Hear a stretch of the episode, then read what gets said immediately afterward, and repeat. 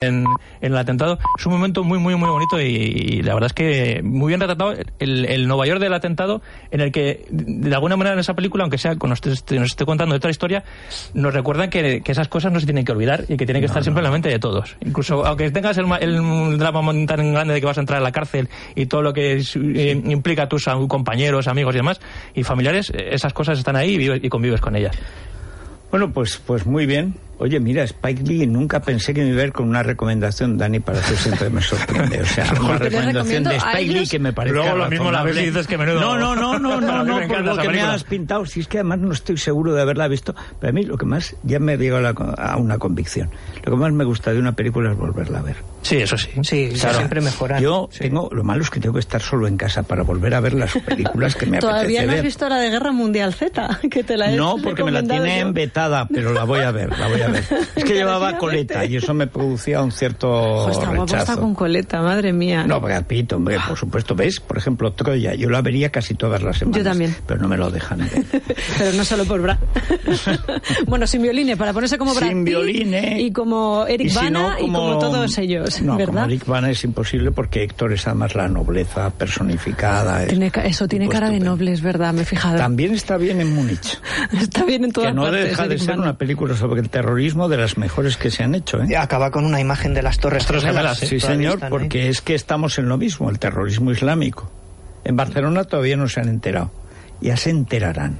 Ya se enterarán. Pues sin violines que más una al día, maíz morado de mundo natural. Ya se dejado algo trasconejado y falsa eh, Muchísimas cosas. decía un lector nuestro eh, que enlazado Spielberg, Múnich, con la guerra de los mundos, que, eh, donde Tom Cruise aparecía lleno de polvo. Esto lo dice nuestro lector. Es una película sobre eso. Spielberg la hizo por eso. Es decir, retomó el argumento clásico e hizo una película para esos momentos. es una cosa muy fina. Nos vamos. Vamos a ver, hay apuestas. A ver, ¿llegará a mañana eh, Montón? ¿Hay que hacer lo de la bolita? No, no, tú di sí o no. Yo digo que no. Yo no te voy a llevar la contraria. Yo creo que esta tarde noche y si no tal vez mañana. Pero no es lo que queramos, es lo que no, no, puede esto que es una operación de imagen. Si lo de la diada va muy mal, es decir, eh, va muy bien para los malos, a las 8 entonces eh, o la liquidan hoy o mañana antes de una cosa para algo así. Sí, bueno, estarán escuchando ahora la transcripción de su entrevista esta mañana y también de eso puede depender, ¿no? El resultado final. No, ahora les habrán pasado ya la transcripción. muertos con mucho mejor aspecto. Vamos a seguir las noticias.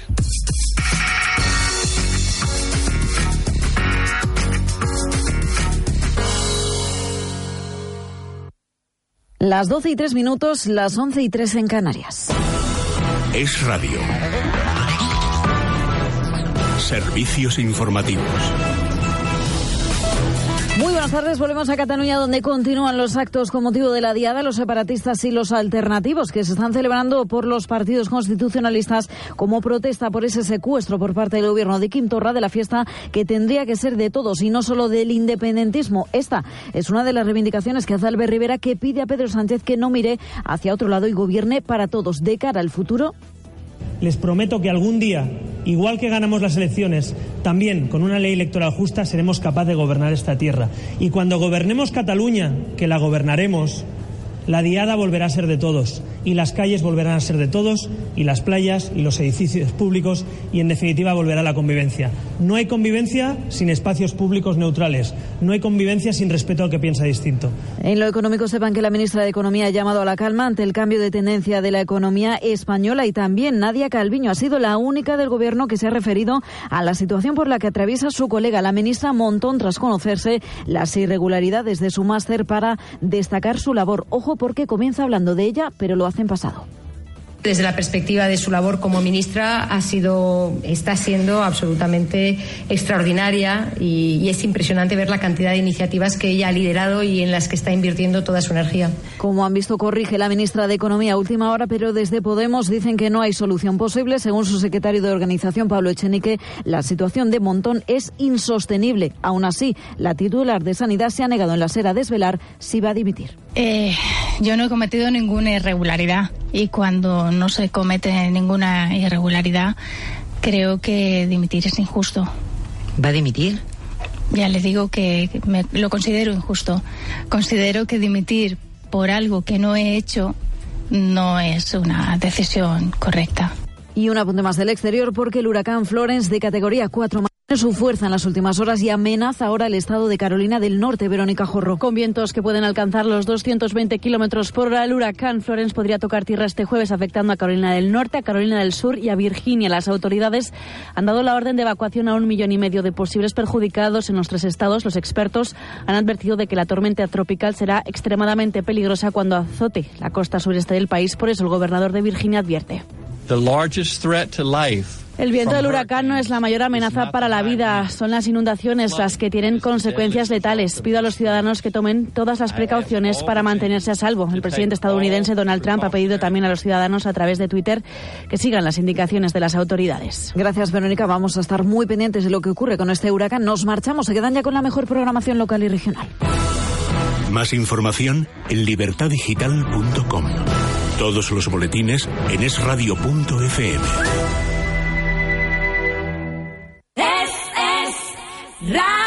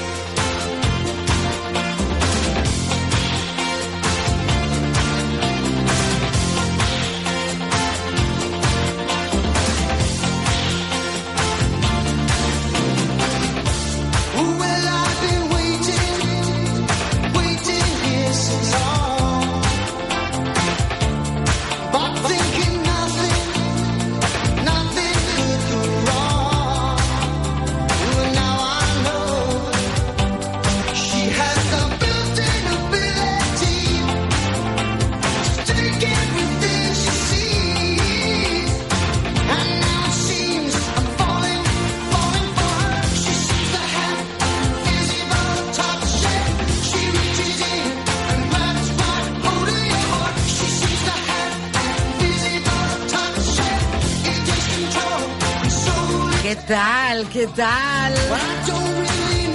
Siete minutos sobre las once de la mañana en Canarias. Bueno, yo preferiría entrar con esto. A ver, a ver, a ver.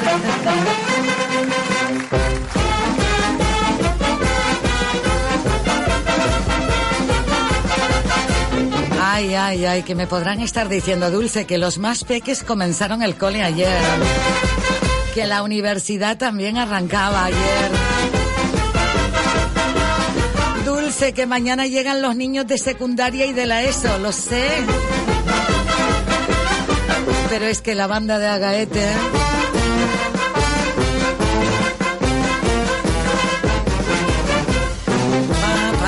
la banda de Agaete, ¿dónde está, Dulce? ¿Dónde está?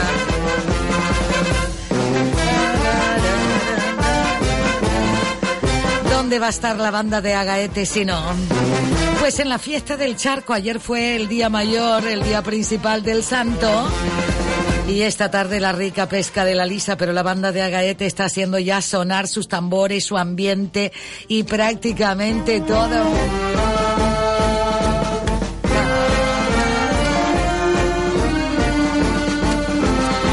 Oye, a lo mejor no gusta mucho que, rompe el, que rompa el protocolo porque tú estás trabajando, porque tú vas en el coche y ya la, cuidado si vas en el coche y me escuchas, ¿eh? Nada de levantar los brazos que tienes delante el volante, ¿vale? Rima y todo. Vamos. Pues eso, en la aldea se está viviendo la gran fiesta. Su alcalde está esperando la llamada de la radio porque tiene tantos medios de comunicación que atender que el volador sonará a las 5 de la tarde para la rica pesca de la lisa.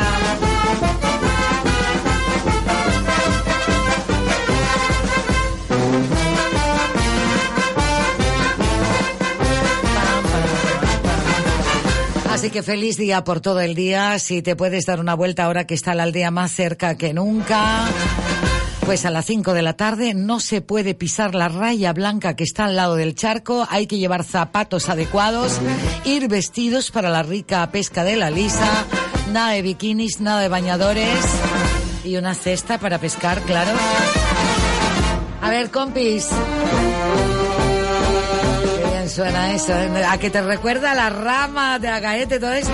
Pues es que también allí están ahora con la fiesta y donde esté la, la banda de Agaete nos vienen todos los recuerdos juntos festivos a la mente.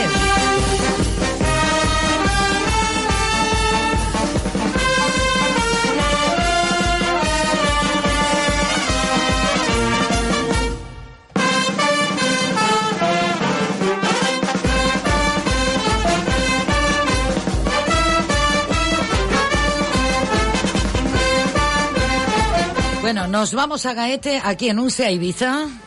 Hasta Gaete y hasta la aldea. Este sitio no se parece mucho a un restaurante y ellos no son camareros. ¿Pero dónde me has traído? Tener una primera cita en un concesionario no es que sea muy normal.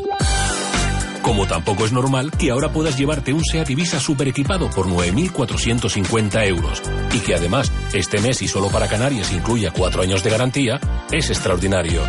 Infórmate en seat.es barra Canarias. Hoy puede ser el momento de despertar tus sentidos y disfrutar en Aguiar de las novedades para tu vista, tacto y buen gusto. Visítanos y déjate asesorar por nuestro gran equipo de profesionales.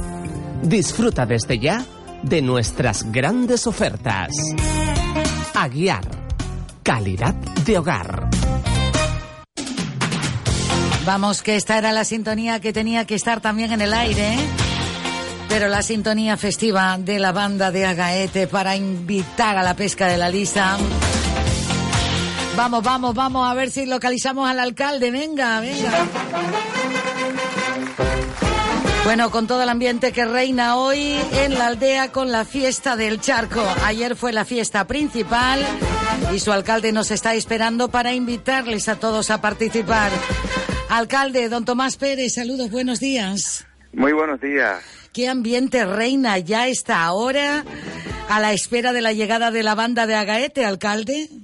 Pues mira, siempre el ambiente es expectación, ya estoy aquí justo al lado del charco, mm, viene la gente curiosa a contemplar la, imagen ya de, marcado de Raya Blanca que está hecho ya y, mucha gente que, viene a conocer previo al acontecimiento de la tarde, ¿no?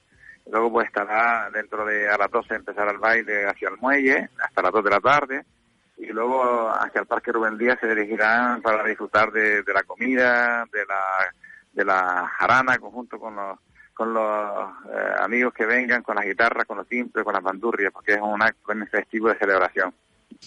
Alcalde, la raya blanca en el charco no se puede sobrepasar hasta la hora del volador.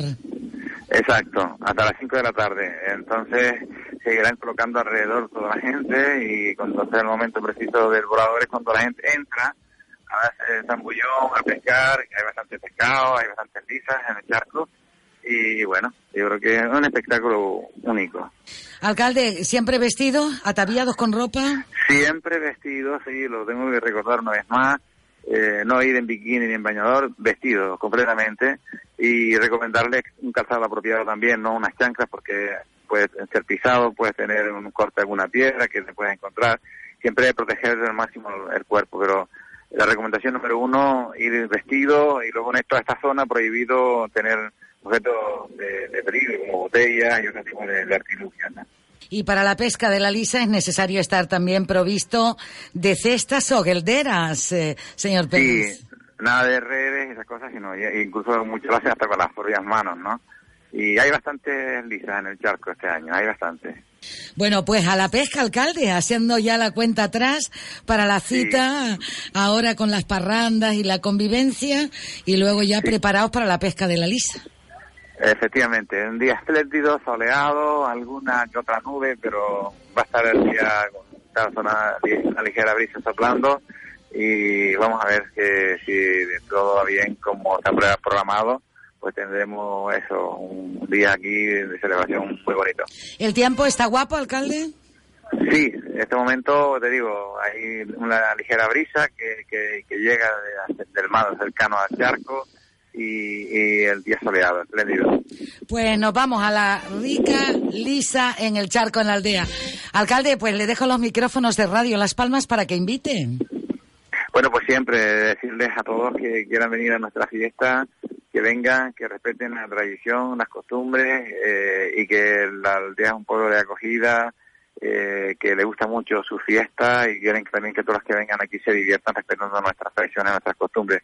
Siempre recomendaciones que se haga todo lo, que, lo que vean hacer y en este caso eh, está marcado ya por los tiempos pasados cómo tenemos que tener la fiesta para dejar a las generaciones futuras. Sin duda, pues a disfrutarla. Gracias, alcalde de la aldea, señor Pérez. Buen día. Buen día, muchas gracias. Gracias, felices fiestas. Ahí está la banda de Agaete con esa invitación para recorrer todas las fiestas.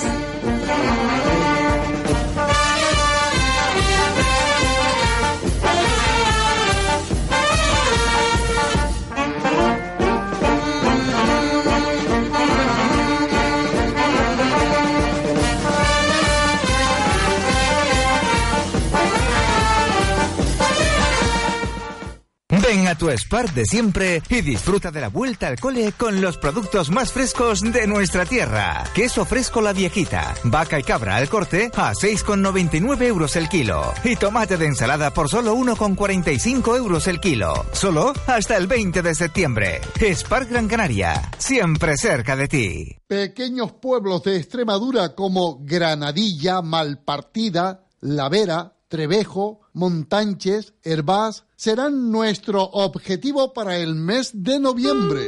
Nuestro grupo de emisoras y Viaje Guamá han preparado un circuito de ocho días para que podamos disfrutar del paisaje y la gastronomía extremeña. Solicite información o retire su programa en Viaje Guamá, calle Tenerife número 20, junto al Paseo de las Canteras, o llame al 928 46 12 21 o 928 46 10 91 y pida información. Recuerden, del 7 al 14 de noviembre nos vamos a Extremadura. Acompáñenos. Las 11.17 minutos de la mañana en Canarias. Vamos con Arcadio para repasar la actualidad. Arcadio Domínguez, saludos, buenos días. Saludos, muy buenos días, Dulce María Facundo. Arcadio, ¿qué cuenta hoy la prensa? Porque entre los máster, la diada, eh, los presupuestos, eh, el que no se firma los presupuestos también del Estado para las carreteras en Canarias. Yo te digo la verdad, menos mal que ya estoy en la calle. Sí, esto es un vivir sin vivir. Hoy es un día muy señalado, eh, especialmente para aquellos que tengan la oportunidad de irse a la aldea y darse un buen remojón en la fiesta del charco que es la, fiesta también bastante importante en este municipio tan alejado de, de la isla, del centro de la isla, eh, metido ahí en, en fin, con esa carretera que, que estamos siempre reivindicando, que, que en fin, que va, va para allá. Eh, Dulce María, hoy, martes 11 de septiembre, es un día histórico, sin duda ninguna, como, como bien sabes. Mm, hablaremos de esto, pero vamos a ver qué es lo que nos trae las portadas de los periódicos de papel que yo he repasado esta mañana. Y empezamos por la prensa local. En el Canal 7, como titular de apertura esta mañana de, esta, este periódico, eh, señala que Cardona, el presidente de la autoridad portuaria, pide a Madrid 65 millones de inversión el presidente de la autoridad portuaria, dice el Canal 7, cree necesario elevar el listón presupuestario e invertir para ganar línea de atraque, crecer en suelo y mejorar servicios. Hasta el año 2022 prevé obras por importe de 240 millones. La foto de portada del Canal 7 esta mañana es para un dron para una ciudad más segura. El alcalde Augusto Hidalgo presentó ayer el vehículo aéreo no tripulado que se incorpora al servicio de seguridad en fase de pruebas. El alcalde destacó que cuenta con todas las verificaciones necesarias para poder volar sin limitaciones este dron. Eh, también hay un llamado de, portada en el canal 7, con información en la página 11, condena a Agüimes por cobro indebido. La sentencia se conoció ayer y condena al Ayuntamiento de Agüimes a devolver a la familia de un usuario de la residencia de mayores los 29.185 euros que cobró indebidamente, siendo entonces, recordamos, alcalde del municipio, Antonio Morales. La provincia, precisamente la provincia de Diario de Las Palmas, eh, su titular de apertura esta mañana es el juez condena a Wimes por cobros indebidos a los mayores. El ayuntamiento de Antonio Morales se quedó con dinero de dependientes que estaban ingresados en una residencia. El juzgado obliga a devolver 29.184 euros, dice la provincia, a una vecina a la que cargaron cuotas que estaban subvencionadas. Y también encontramos en la página 3, con un llamado en la portada, que Fred Olsen crea una línea a la península para competir con Transmediterránea.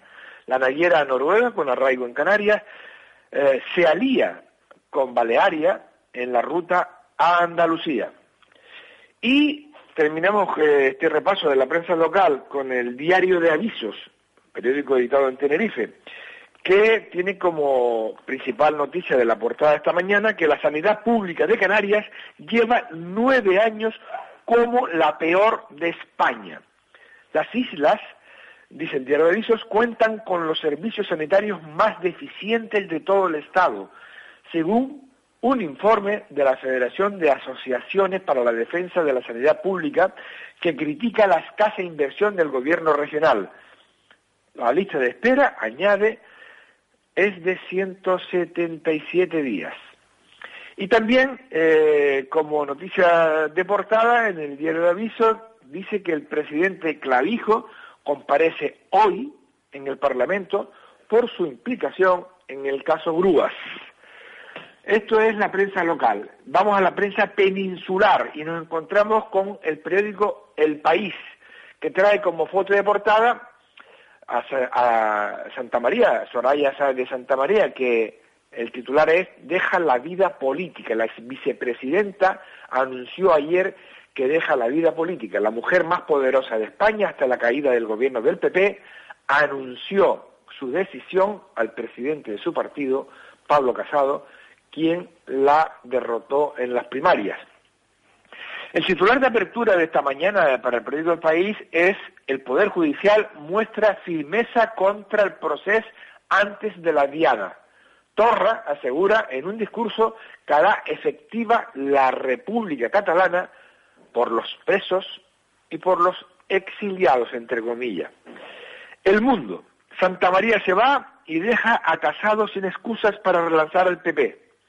La ex vicepresidenta abandona la política tras una profunda reflexión, entrecomillado también, y deja vía libre al líder popular para cerrar las heridas de las primarias. También es noticia de portada para el periódico El Mundo, el máster de Montón salpica al gobierno.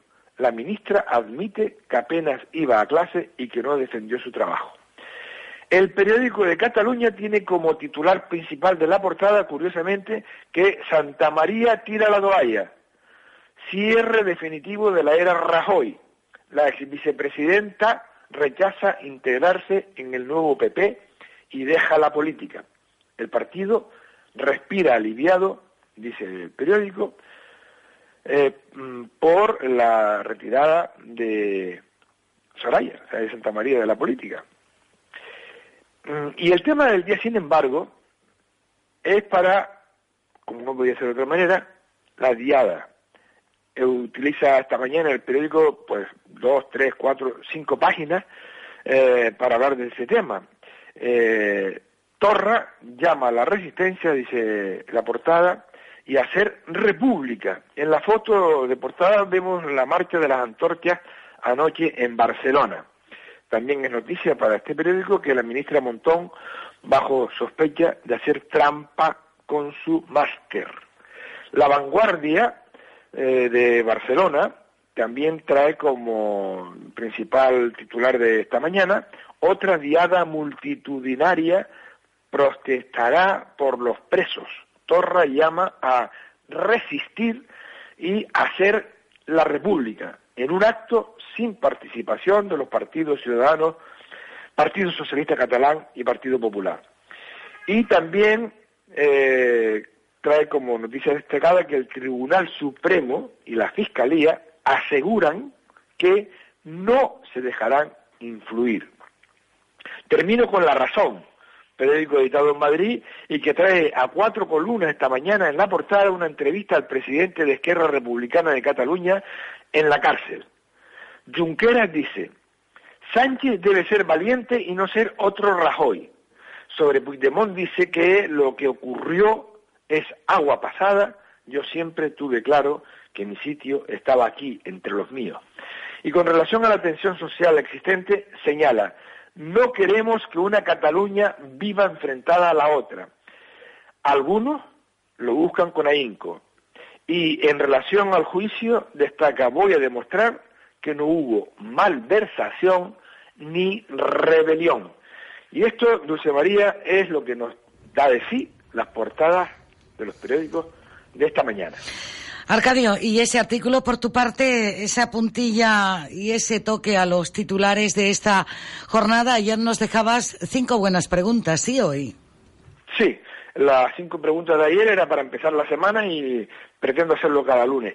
Hoy, 11 de septiembre, es uno de esos días que los politólogos llaman día histórico, especialmente a raíz del año 2001, en el que se recuerden produjeron los brutales atentados en Estados Unidos con la destrucción en Nueva York de todo el complejo de edificios de la World Trade Center, incluidas las Torres Gemelas, además de los graves daños eh, ocasionados en el edificio del Pentágono, sede del Departamento de Defensa de los Estados Unidos. En España, el 11 de septiembre, en los últimos seis años, ha ido cobrando fuerza la celebración de la histórica Diada que es el Día Nacional de Cataluña.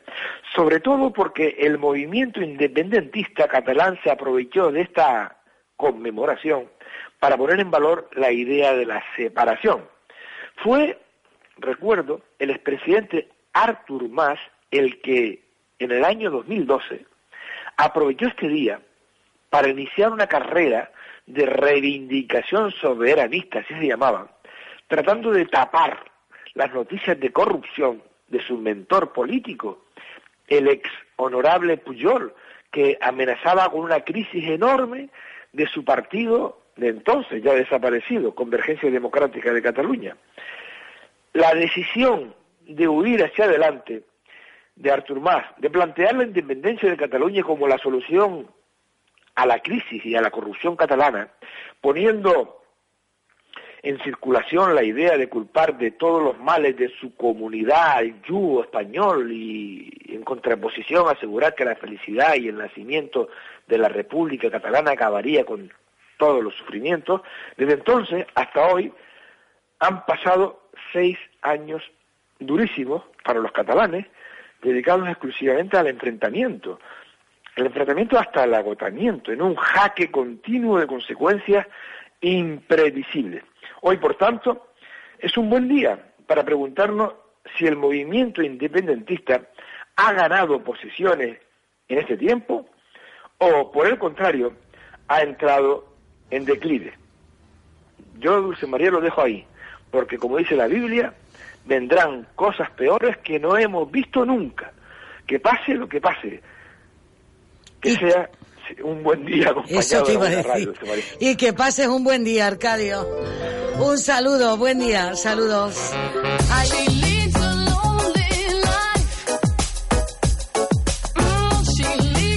A poner buena cara y buen día, sin duda, Arcadio Domínguez. Buen tiempo en las Palmas de Gran Canaria, bueno también en el sur de Gran Canaria.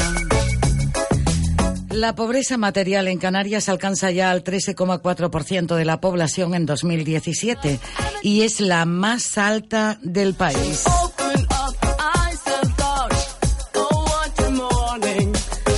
Toda esta información según el indicador más alto del país que recoge el último informe de la Fundación de las Cajas de Ahorros, FUNCAS.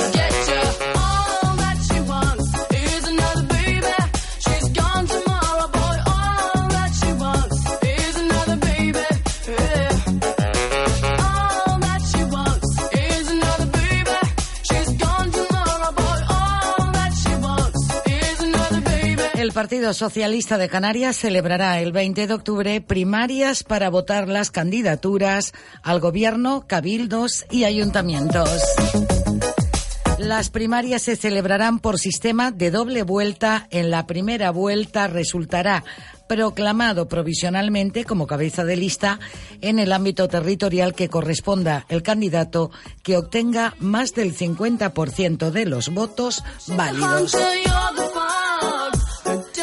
Si hubiera más de dos candidaturas proclamadas sin ninguna obtuviera más del 50% de los votos válidos en la primera vuelta, pasarán a la segunda vuelta las dos candidaturas que obtengan el mayor número de votos en la que resultara proclamado provisionalmente como cabeza de lista el candidato que obtenga el mayor número de votos.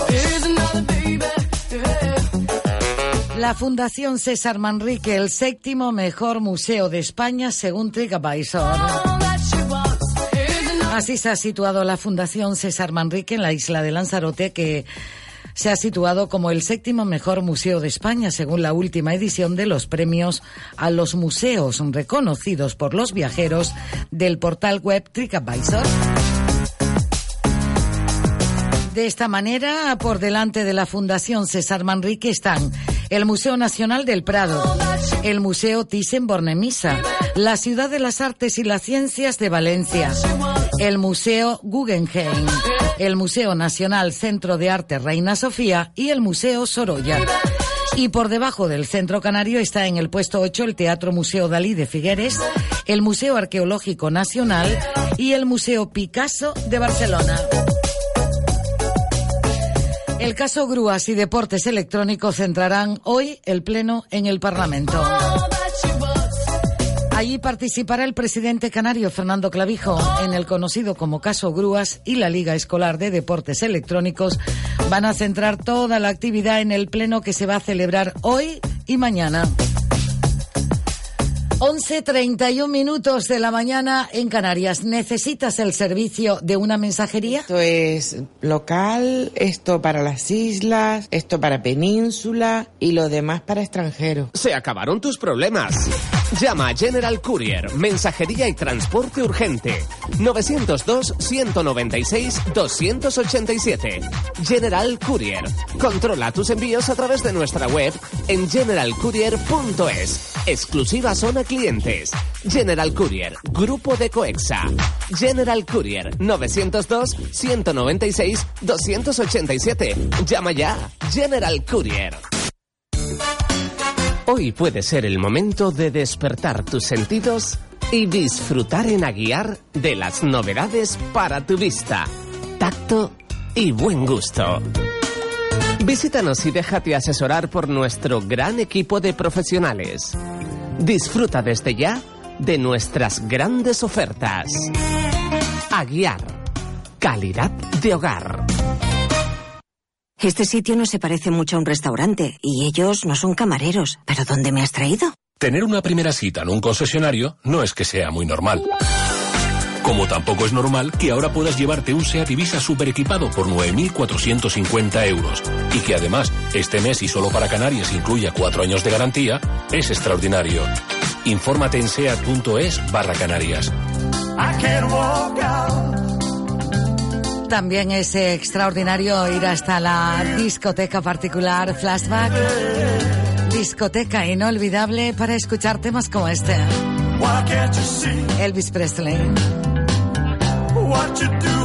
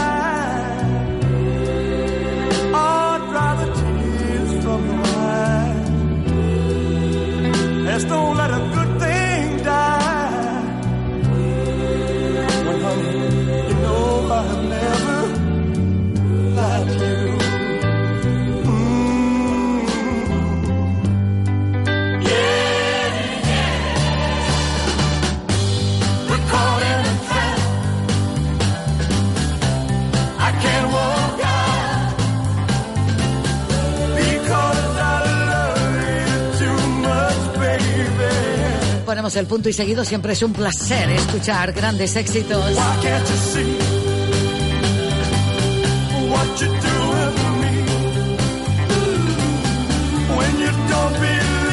Hacemos una parada, vamos en busca también de sintonías a esta hora, porque prima la actualidad. Nos está esperando el secretario general del Observatorio de Delitos Informáticos de Canarias, Sergio Díaz. Saludos, buenos días. Hola, buenos días, Dulce. Buenos días. Comienza el curso escolar, comienza también la universidad, la ESO y secundaria a partir de mañana. Fíjate, hablamos de violencia de género, dentro entra también el ciberacoso, está el delito, la denuncia, el ciberacoso escolar, ¿En qué momento y, cómo está Canarias ante estas denuncias? ¿Actúa la gente? ¿La información que damos resulta luego para prevenir, Sergio? Vamos a ver, vamos a ir por partes, Dulce, porque esto es algo muy complejo a día de hoy. Eh, realmente ya hemos dado el informe, bueno, lo ha dado el Ministerio del Interior, eh, los ciberdelitos a nivel global en España siguen aumentando.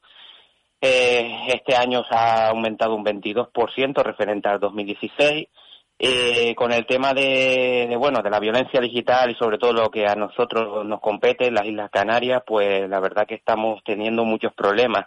Hemos visto campañas masivas en el tema de extorsión, de robo pues de, imágenes, de extorsiones cogen con imágenes íntimas, eh, el tema de la violencia de género digital pues también pues también lo estamos teniendo bastante y bueno, en fin, yo creo que, que, el ciudadano en sí debe ser más consciente, estar más informado y sobre, y sobre todo estar tomar esas medidas de preventivas que, que tanto las fuerzas y cuerpos de seguridad como nosotros, pues, y así como otros tipos de instituciones o asociaciones, pues estamos intentando transmitir a la sociedad para que no caigan en, todo este tipo de, actos. Me imagino. ¿Cómo actuar los padres en este caso? Sobre todo hoy día teniendo una herramienta tan buena como es el teléfono móvil eh, o una tablet o cualquier otro medio para comunicarse. Y a veces eh, ellos no siempre están preparados y algunas personas aprovechan ese momento, ese background, para aprovecharse de, de, esta juventud, ¿no? ¿Cómo crees que debemos de actuar los padres para recomendarle, para orientarles y demás, Sergio? Eh, primero debemos entender que, bueno, que, los, los niños hoy en día pues han nacido ya con la tecnología. Eh, los padres no la tenían al alcance. Antiguamente, pues los móviles no son tampoco tan viejos y sobre todo estos de última generación, en, que, en el cual ya puede, prácticamente es un ordenador. Eh, los padres deben estar informados continuamente y nosotros a través del Observatorio de Delitos Informáticos, a través de, un plan que, vamos a llevar a cabo este año, si sale todo bien, pues una de, de las acciones será eso, que los padres se puedan acercar al observatorio y se les pueda indicar, aparte de la información que estamos dando continuamente a través de nuestras redes sociales, también puedan acudir al observatorio o a las diferentes charlas que organizaremos por toda Canarias para que sepan eh, cómo utilizar la, la, tecnología y así hagan un uso correcto de ella y también puedan asesorar a, los hijos en esta materia. Claro, yo pregunto los padres porque porque somos los más cercanos a ellos para poderles informar, pero tenemos desde incluso y cómo actúo como adulto ante un ciberacoso, Sergio. Bueno, eh, vamos a ver, yo te voy a ahora para que para que lo entiendan que hemos tenido muchos casos aquí del tema de la sextorsión, que es un tipo de violencia digital y, y no deja de ser pues un acoso a través de un acoso a, a través de las redes sociales. Pues en el tema de la sextorsión, que primordialmente se tiene que dar el sexting, que es cuando se, el usuario se saca pues mm, fotografías o vídeos íntimos y los comparte, ya sean con, un amigo, con una pareja o, o, con un desconocido. Cuando, cuando se da la sextorsión es porque realmente esas imágenes se han perdido el control, ¿vale? Ha caído en, en, un, en un cibercriminal y la coge para extorsionar a esa persona. Eh, entonces, cuando, pues bueno, esa metodología lo que hace vía criminal, pues pide, pide lo que se llama, pues, un, un chantaje, ¿vale? Juega con, con el tema de no, de no colgar esas imágenes en Internet y haciendo a la víctima que pague, le pague una suma de dinero para que no se vea afectada su, su imagen y su reputación en las redes sociales. Ay, qué situación tan bueno para una cosa y a veces también para lo que sí he utilizado. Digamos que el, el ciberacoso, Sergio, es el delito informático más habitual en las redes sociales. Pues sí, Sí, lamentablemente es que realmente es el más difícil de, de, controlar, pero por todo, por todo el mundo, o sea, por todas las fuerzas y cuerpos de seguridad, por, la, por nosotros, porque realmente hoy en día crear un perfil en cualquier red social es muy fácil y, pues bueno, eh, insultar, a ciberacosar, amenazar, eh, lo vemos continuamente en las redes sociales y, y detrás de estos perfiles, pues, pues bueno, eh, puedes, por ejemplo, quedarte uno hoy, acosar a una persona, eh, te lo bloquean o lo cierran y dentro de dos horas tienes otro o, a los cinco minutos. Entonces es una cosa muy complicada y bueno, nosotros sí quiero transmitir para, para Canarias que desde el observatorio hemos diseñado diferentes estrategias a la hora de identificar esto, este tipo de perfiles y que sepan que el observatorio tiene las capacidades y conocimientos suficientes para actuar en estos casos y, para identificar a la persona que se esconde detrás del perfil falso y ponerlo a disposición de las fuerzas y cuerpos de seguridad o de la autoridad judicial cuando se crea oportuno. Sí, porque esto debe ser un infierno, ¿eh? Padecer una situación de esta que te puedas ver eh, perdido, perdida, sin saber cómo actuar y sentirte, saber que, que vas a estar arropado y que incluso se puede llegar a dar con la persona que eh, está haciéndote este ciberacoso, eh, ciberbullying, en fin, que, va, que, se detecta y se sabe quién es eh, luego al final en la investigación, Sergio. Sí, una cosa sí está clara, que nosotros tenemos que, que hacer medidas de concienciación mucho en las redes, pero no solo en las redes sociales, sino lo que se llaman físicamente, ¿no? O sea, las personas nos tienen que conocer, puede, tienen que que ver también lo que, le podemos ayudar, porque realmente cuando hablamos de ciberacoso creemos que, con una información solamente que se da en una web ya creemos que está todo solucionado. No, aquí se necesitan personas que resuelvan los casos reales para que esa, porque eh, lo que es el ciberacoso, eh, una vez que se produce, recordemos que eso, eso perdura en el tiempo. O sea, nosotros cuando subimos algo a internet, eh, hacemos una mala publicación, es muy difícil después que esa publicación eh, quitarla de Internet. Entonces, es una persona que está ciberacosada, está siendo insultada, amenazada, cada vez que se conecta a Internet, busque su nombre o busque su perfil o busque algo referente eh, al tipo de ciberacoso que le hayan hecho, va a saltar va a saltar siempre esa amenaza, siempre a lo mejor le pueden ver la fotografía que en su momento le colgaron o el vídeo y entonces para eso estamos trabajando, para que para prevenir todo ese tipo de acciones y sobre todo que la gente se sienta más segura en la red de Internet. Claro, hablamos del ciberacoso o violencia digital. Están un poco ligados, eh, Sergio. Sí, realmente la violencia digital lo abarca todo, o sea, dentro la violencia digital en sí abarca el ciberacoso, la, la, la, la, la extorsión, eh, la pornografía infantil, eh, eh, la pornovenganza y en fin, demás. Eh, lo que estamos haciendo eh, realmente que nosotros al fin y al cabo somos un observatorio de Canarias, pero también somos los impulsores que, que han apoyado para que se cree la Asociación Española en Violencia Digital, que creemos que ha sido fundamental. Y desde ahí que todas las personas, pues bueno, ya no solo en Canarias nos tengan de, de punto oficial a nosotros de información en referente a toda esta materia, sino también que tengan un punto fuera, mm, sobre todo mucho más específico, donde se les pueda dar respuesta continua a todo lo que está pasando en Internet. Además, salieron unos datos hace como aproximadamente un mes. Eh, aumenta la cibercriminalidad en la provincia de Las Palmas en el 2017. Datos en comparación con otras provincias también de, de España, Sergio. Pues yo voy a ser muy franco, realmente Las Palmas en el 2016 estábamos en el noveno puesto y este año hemos subido un puesto más, o sea, eh, quiero que entiendan que es preocupante porque cada vez que vamos subiendo en una, en una escala a nivel de provincia, porque Las Palmas se encuentre en el puesto número 8, la verdad que, que, que, es preocupante, es llamativo y entonces tenemos que, que trabajar.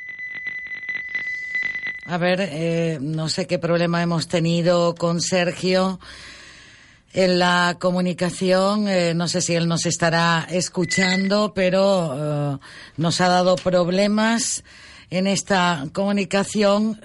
lo vamos a intentar recuperar porque, según el informe que yo tengo delante, eh, la provincia de Las Palmas ocupa el octavo lugar, pero por delante está Andalucía, Madrid, Comunidad Valenciana. Son comunidades autónomas que concentran más infracciones penales en este ámbito, mientras que Canarias se sitúa en el octavo lugar. Vamos a ver si tenemos esa oportunidad mientras te damos esta información. Pequeños pueblos de Extremadura como Granadilla, Malpartida, La Vera, Trevejo, Montanches, Herbás serán nuestro objetivo para el mes de noviembre. Nuestro grupo de emisoras y Viaje Guamá han preparado un circuito de ocho días para que podamos disfrutar del paisaje y la gastronomía extremeña. Solicite información o retire su programa en Viaje Guamá, calle Tenerife número 20, junto al Paseo de las Canteras, o llame al 928 46 12 21 o 928 46 10 91 y pida información. Recuerden, del 7 al 14 de noviembre nos vamos a Extremadura. Acompáñenos. Y nosotros creo que hemos eh, localizado de nuevo a Sergio, las cosas del directo. Nos estaban haciendo ciberacoso, ciberbullying. ¿Eh, Sergio? Sí, hola, que, veo que se cortó. Se cortó la comunicación, sí, sí. Nada, les estaba comentando que el, tema de, bueno, de lo de las provincias de Las Palmas, que, hemos subido un puesto, que, que, debemos mm, eh, prevenir sobre todo esa uh, y dar esa información continua de cara al ciudadano de Canarias y sobre todo a la hora de las últimas metodologías criminales que se están utilizando en la red, pues que el observatorio eh, se está poniendo a lo, a lo último para que todos los ciudadanos de Canarias pues no caigan en este tipo de, delitos o estafas. Pues yo lo que sí me gustaría es volver a recordar eh, la actuación que debe hacer una persona en cuanto se ve así ciberacosada, um, dónde acudir, recordar nuevamente cómo contactar para eh, frenar y buscar una solución a, esta situación, nunca mejor dicho. Y ahora que comienzan, que comienza el cole, todo esto también se debe de, controlar, Sergio. Pues sí, la verdad que sí, vamos a dar una serie de consejos. Eh, bueno, lo, lo, lo primordial es sobre todo con el tema de los jóvenes, las fotos íntimas, ¿vale? Para que no caigan en, este tipo de, ciberacoso.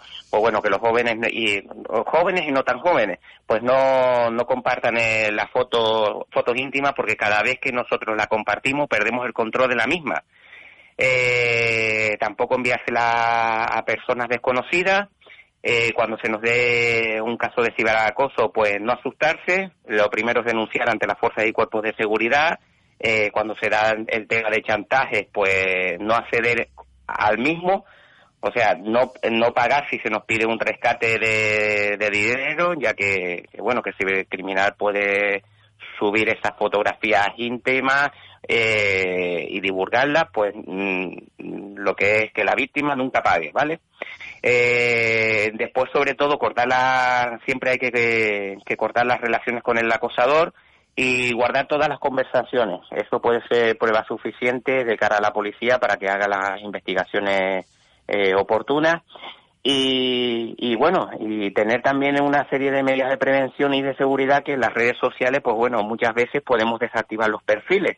Entonces, cuando nos estén ciberacosando, lo que sea, y veamos que va a más, pues, pues lo podemos desactivar. Y sobre todo en el caso de los niños, eh, siempre, siempre en contacto con los padres o profesionales que les pueden asesorar, pero primordialmente con los padres. Siempre tienen que contar con ellos, decirles que, les que, les están pasando, que les están insultando o que les están acosando a través de la red para que los padres puedan tomar en todo momento actuaciones.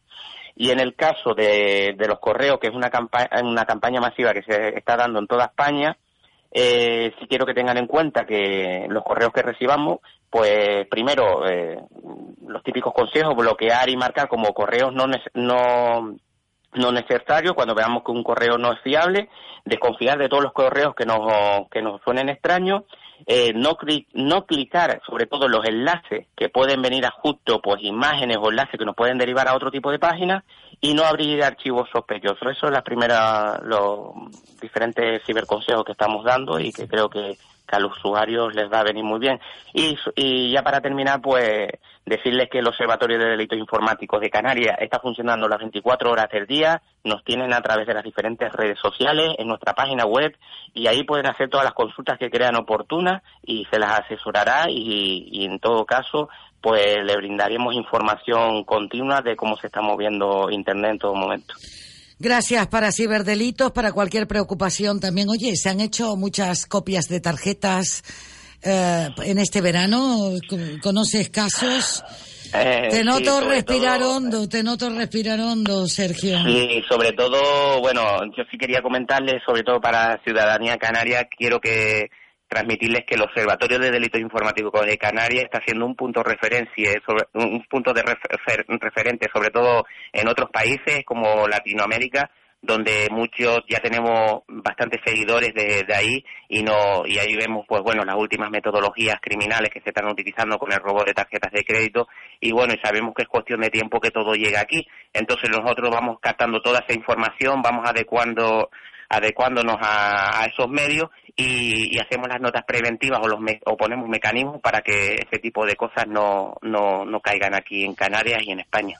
Pues Sergio Díaz, ¿qué más se puede pedir? Cualquier cosa, como bien dices, eh, contactar con el Observatorio de Delitos Informáticos de Canarias.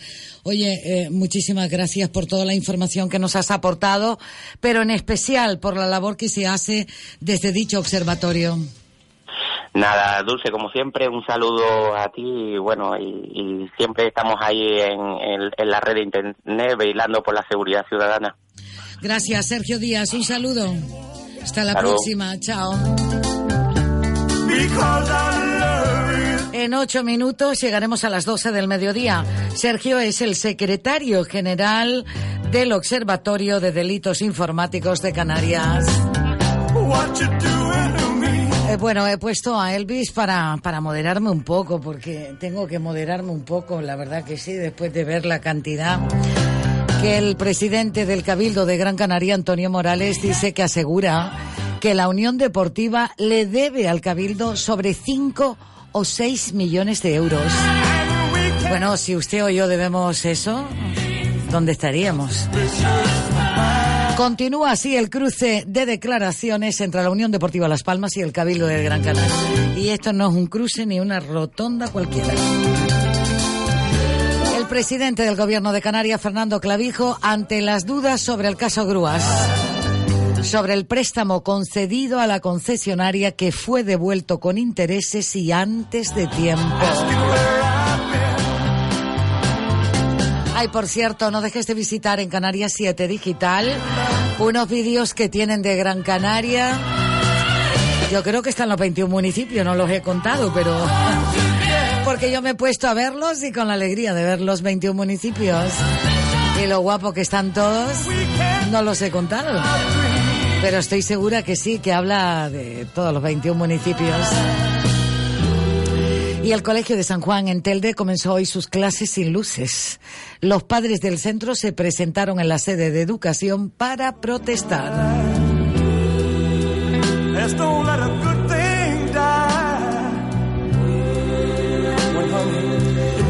y han condenado al Ayuntamiento de Agüimes por cobros indebidos en la residencia de mayores. El juez obliga a devolver casi 30.000 euros a una dependiente por no descontar cuotas ya subvencionadas. El consistorio se quedó con dinero de residentes. Según el archivo, dice el Partido Popular y Coalición Canaria piden aclarar las supuestas irregularidades. El Cabildo pide a Agüimes que devuelva ayudas de la residencia. Fernando Bañolas presenta una denuncia por falsedad documental en Agüimes.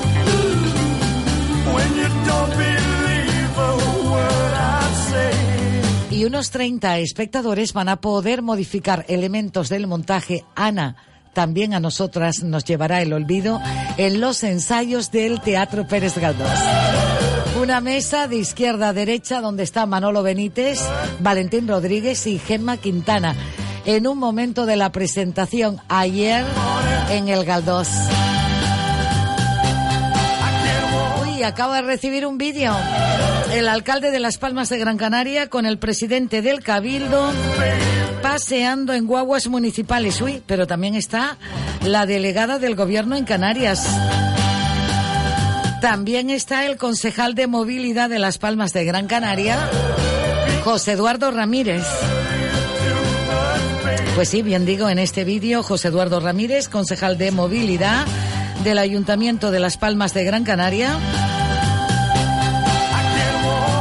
Elena Mañez, delegada del Gobierno de Canarias. Delegada del Gobierno de España, no del de Canarias, Dulce. El alcalde de Las Palmas de Gran Canaria, Augusto Hidalgo.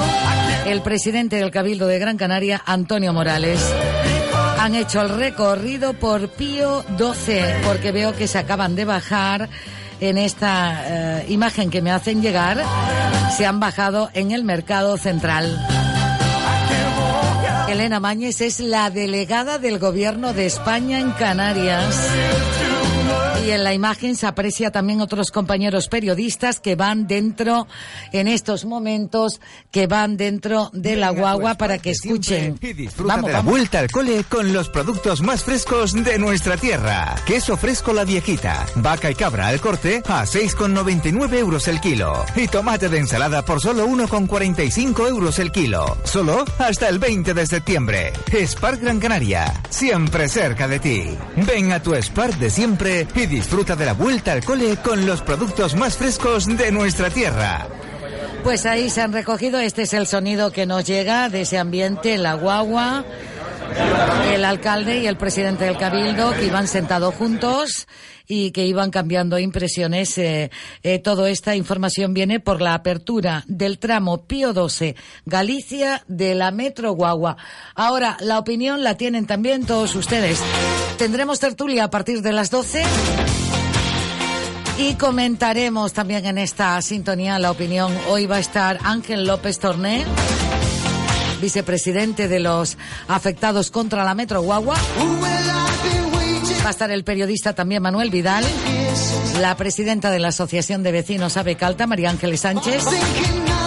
A José Luis Rodríguez del Moral nos pone, José Luis eh, nos pone que va a ser imposible poder estar porque no le dejan salir del despacho es con una sonrisa. Pues claro, del despacho solo él si quiere puede salir, pero claro, debe ser el trabajo. Gracias José Luis Rodríguez eh, del Moral por hacernos llegar esta información. En dos minutos alcanzaremos las 12 del mediodía en Canarias. Las 18 de guaguas municipales ya recorre el puerto la 18, la número 18, porque la 19, que tenemos aquí un Rafe, la 19 es la guagua que te llega hasta el Cebadal. Y la 18 recorre el puerto, entra en la zona portuaria. La compañía Fred Olsen crea una línea a la península para competir con Transmediterránea. La naviera y Balearia se alían para ofrecer tres frecuencias semanales desde las islas a partir de noviembre y no descartan establecer otros acuerdos más adelante. También es cierto que Fred Olsen va a ir hasta el muelle de los mármoles en Lanzarote. No, hasta Arrieta, hasta Arrieta no llegan. Kraus y Galdós te invitan a conocer una programación entre amigos.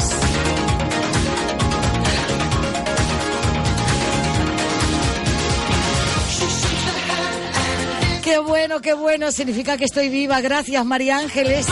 Gracias, Ángel López. Gracias. Es radio. Servicios informativos. ¿Qué tal? Muy buenas tardes. La última hora pasa por el Congreso de los Diputados porque la ministra Carmen Montón acaba de pedir comparecer y dar explicaciones pertinentes en relación a su máster en sede parlamentaria. Congreso, Ketty Garat, muy buenas tardes. ¿Qué tal? Buenas tardes, Noelia. Un paso más en lo que parece una huida hacia adelante de la ministra de Sanidad, Carmen Montón, que ha solicitado esa comparecencia a petición propia, según ha informado la portavoz del Grupo Socialista, Adriana Lastra. Lo ha comunicado a la salida de la Junta de Portavoces eh, y también ha sido preguntada sobre la posibilidad de que dimita o no, siguiendo el argumentario socialista y siguiendo las explicaciones y la respuesta de la ministra Montón esta mañana en la cadena SER, la portavoz del PSOE, tampoco responde a la pregunta de si debe o no dimitir. No, mire, yo lo que estoy diciendo es que la ministra es clara, rigurosa, ha sido rotunda en sus afirmaciones, ha enseñado todo lo que, evidente, todo lo que se le ha exigido. Eh, por lo tanto, dimitir por algo que se considera injusto pues dígamelo usted. En privado la cosa cambia. Esta mañana ha habido reunión del Grupo Parlamentario Socialista. En ella no se ha hablado expresamente de este asunto, pero entre bambalinas algunos diputados comentan que la opinión generalizada en el Grupo Parlamentario Socialista es que la ministra tiene que preguntarse cuándo va a formalizar su dimisión, no el hecho de que lo vaya a hacer. Gracias, Ketty. La ministra accede así a la petición de comparecencia que habían hecho ya desde la oposición, a excepción del Partido Popular, para tratar de que Pablo Casado no volviese al ojo del huracán. Mariana Alonso, muy buenas tardes. ¿Qué tal? Buenas tardes. El Partido Popular evita apoyar esa comparecencia que piden Ciudadanos y Podemos. Estas eran las palabras de su portavoz, Dolor Monserrat. ¿Apoyarán la petición de comparecencia de Montón? Bueno, veremos cuándo, ¿no? cuando se produce la comparecencia, pero yo aquí que vuelvo a repetir que el problema de Carmen, o sea, Carmen Montón se ha convertido en un problema para Pedro Sánchez porque se evidencia la doble vara de medir del Partido Socialista. Nosotros estamos donde siempre hemos estado en la defensa de la presunción de inocencia. Una comparecencia en la que, según los grupos de la oposición, la ministra de Sanidad tendrá que dar las explicaciones que no ha dado hasta ahora. Lo decía, por ejemplo, el portavoz de Ciudadanos, Juan Carlos Girauta. Es que además siembra la sospecha sobre los títulos de ciertas universidades. Y eso es terriblemente injusto, porque eso lo pagan millones de personas que sí han tenido que mm, sujetar, ajustar su vida, eh, embarazadas o no, em, teniendo que trabajar a la vez o no eh, y yendo más cerca o más lejos, pero seguro que sabiendo a qué universidad van a realizar sus eh, cursos presenciales. Cada vez que Montón se explica es peor, dice Unidos Podemos, y el portavoz del PNV, Aitor Esteban, augura una pronta solución, una pronta dimisión de la ministra de Sanidad. Gracias, Mariano. En Cataluña continúan los actos de la Diada. A esta hora el presidente Quim Torra participa en un coloquio con la prensa nacional e internacional, un acto en el que el separatista ha ensalzado la posición de Pedro Sánchez, al que avisa de que el referéndum que van a votar es el de independencia. Bueno, estamos bastante cerca ya con el presidente Sánchez en un referéndum sobre auto Ahí nos quedamos. Es decir, eh, por parte del Estado de España dicen no, autogobierno. Nosotros decimos no, autodeterminación. Y creo que la precisión es importante. Pero, pero es muy importante que el presidente Sánchez haya dicho esto. Porque primero ya está aceptando que la situación política actual en Cataluña es insostenible.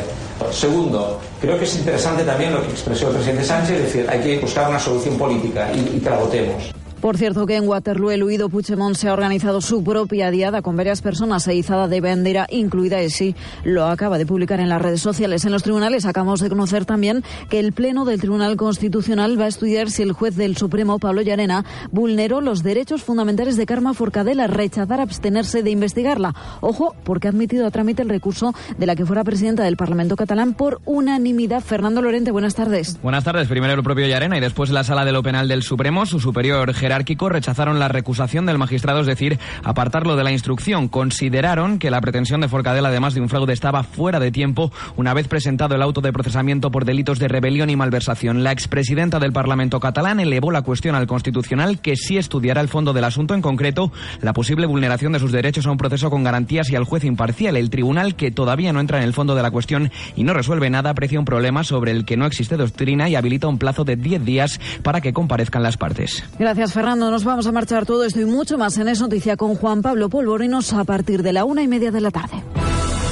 Más información en libertadigital.com. Todos los boletines en esradio.fm.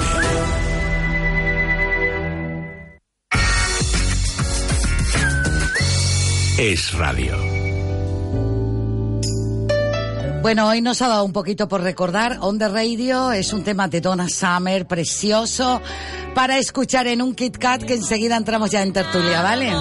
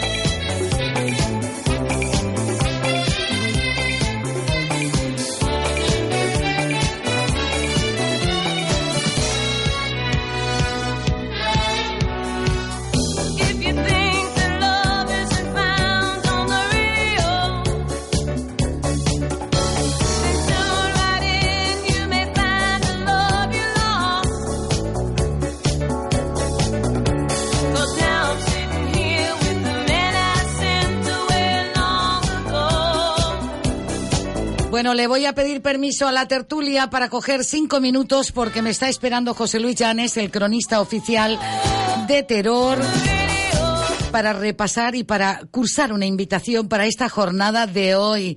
José Luis Llanes, saludo, buenos días. Buenos días. Buenos días, José.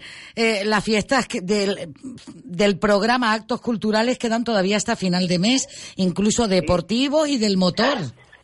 Con actos como los de la Semana Cultural de toda esta semana, con actos como el de hoy, que ahora hablaremos en poquito tiempo, y con actos como la subida de la Virgen. Eh, eh, Terror está siempre efervescente, siempre, todo el año. De eso no nos podríamos quejar.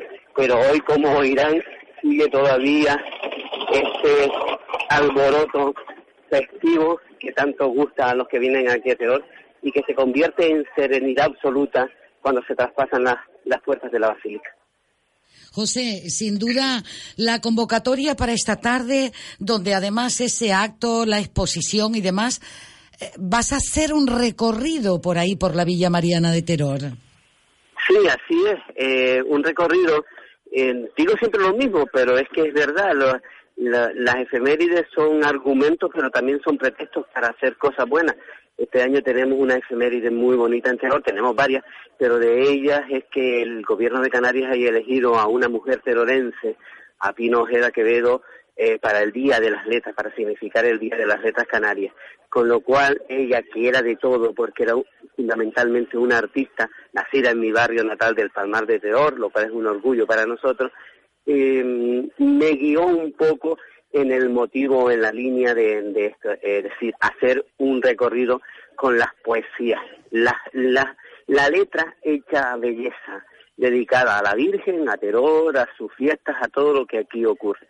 Y partiendo como hilo argumental este pretexto, esta efeméride, hemos hecho un recorrido muy hermoso, que no solo une a poetas que siempre se queda alguien atrás, ¿eh? Y prometo, los que se queden hoy, hacer mil recorridos más y suplir los olvidos o las carencias que hoy haya.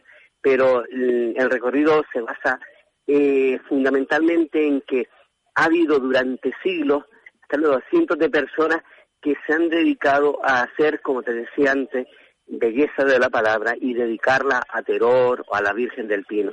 Y eso es algo muy, muy hermoso. Y eso es algo de agradecer y de recordar, porque desde las palabras de la, de la novena, escrita, escrita por don Fernando Hernández Zumbado y que todos eh, miremos para esa estrella e invoquemos a María, es poesía. Es decir, es dedicación a la Virgen hecha poesía, a los himnos, a los mismos himnos que se le dedican, a las canciones, porque quién no me puede decir que no es una poesía el hecho de que Juan Alberto Monzón, tan ligado al mundo de la radio, dijera en la Fuente Adria que nace enteró a María del Pino, la otra tarde la requirieron de amor y dicen que la moza, deshojando flor de blanca retama, le dijo que no. Todas estas palabras que durante muchos años se han dedicado al terror serán recordadas esta tarde. Pues ese recorrido que comienza a las seis de la tarde y dónde debe ser ese encuentro, eh, El José encuentro Luis? donde lo hago siempre, frente a la basílica, y explico, porque creo que es necesario que la gente conozca los datos y que sí, no se cometan impericias históricas, por decirlo de alguna manera, por no decir falsedades, en el sitio justo donde estaba el árbol de la Santa Aparición y que sabemos la ubicación gracias a que el arquitecto de la actual iglesia así lo recogió en la planimetría de la, de la actual iglesia, cuando hizo las medidas para colocarlo, ubicó eh, el pino de la aparición y desde ese sitio, que es precisamente delante de donde está la torre amarilla, siempre hago la partida de todos los recorridos porque entiendo que este fue el origen, el inicio de todo, de todo lo que es mito, de todo lo que es realidad, pujante realidad, de todo lo que rodea la leyenda y la bella realidad, hermosa realidad que constituye hoy la vida de terror y su festejo. Pues José Luis Llanes, gracias como siempre, pincelada, historia, po- poesía, todo para recorrer, nunca mejor dicho, contigo esta tarde, José Luis Llanes Rodríguez, lecturas de representaciones y música, ese recorrido histórico literario. Un saludo, José Luis. Un fortísimo abrazo, siempre agradecido, ¿eh? Gracias a la recíproca.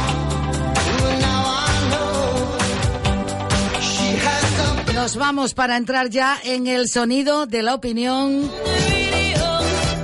de la aportación, con los invitados que tenemos para entrar en tertulia en esta mañana.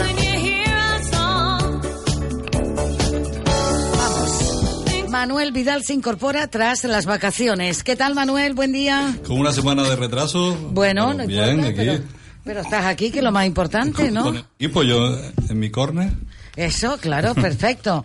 Para estar aquí, nunca mejor dicho. ¿Ha venido en guagua, en coche, en moto, en bicicleta? Eh, vine en coche, pero En me coche. hubiera gustado venir caminando. Ah, ¿te hubiese gustado venir caminando? Sí, sí. Ah, bueno. Aunque se va a darle, es mejor eh, Bajarlo. bajarlo que Es mejor subirlo. es mejor bajarlo. Sí, es verdad. Yo para subirlo, como dice que mi tierra, eh, para las cuestas arriba quiero los burros, que las cuestas abajo yo me las subo. Ese es un dicho extremeño muy bien, muy y es una realidad como vamos. Ángel, Ángel López Torné, que nos estábamos ahora aquí saludando con María Ángeles Sánchez, que también acabamos de escucharla. Eh, Ángel López Torné, de Afectados contra la Metro Guagua, él es portavoz. María Ángeles Sánchez, eh, ella es eh, presidenta y portavoz de la Asociación de Vecinos Avecalta.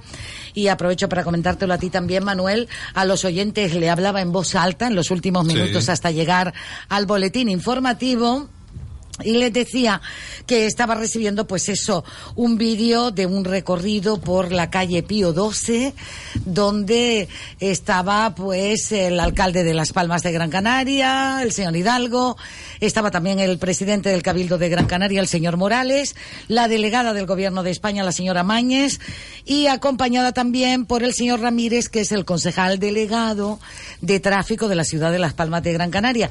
Un recorrido que, por lo que yo aprecio, era Pío 12 y se han bajado en la parada del Mercado Central que me viene como anillo al dedo porque la pasada semana, Ángel, recuerdo que terminábamos hablando, usted poniendo sobre la mesa que eh, Mercadona estaba interesado en la parte alta ah, de ese mercado y por otro lado, cómo iba a quedar estos servicios de la Metro Guagua en esta zona. Ángel. Bueno, yo curiosamente, buenas tardes a todos, buenas, buenas, buenas tardes, no. Casi, casi. Eh, eh. Vale. Buenos días a todos. Ahora es que no nos ha dado la entrada.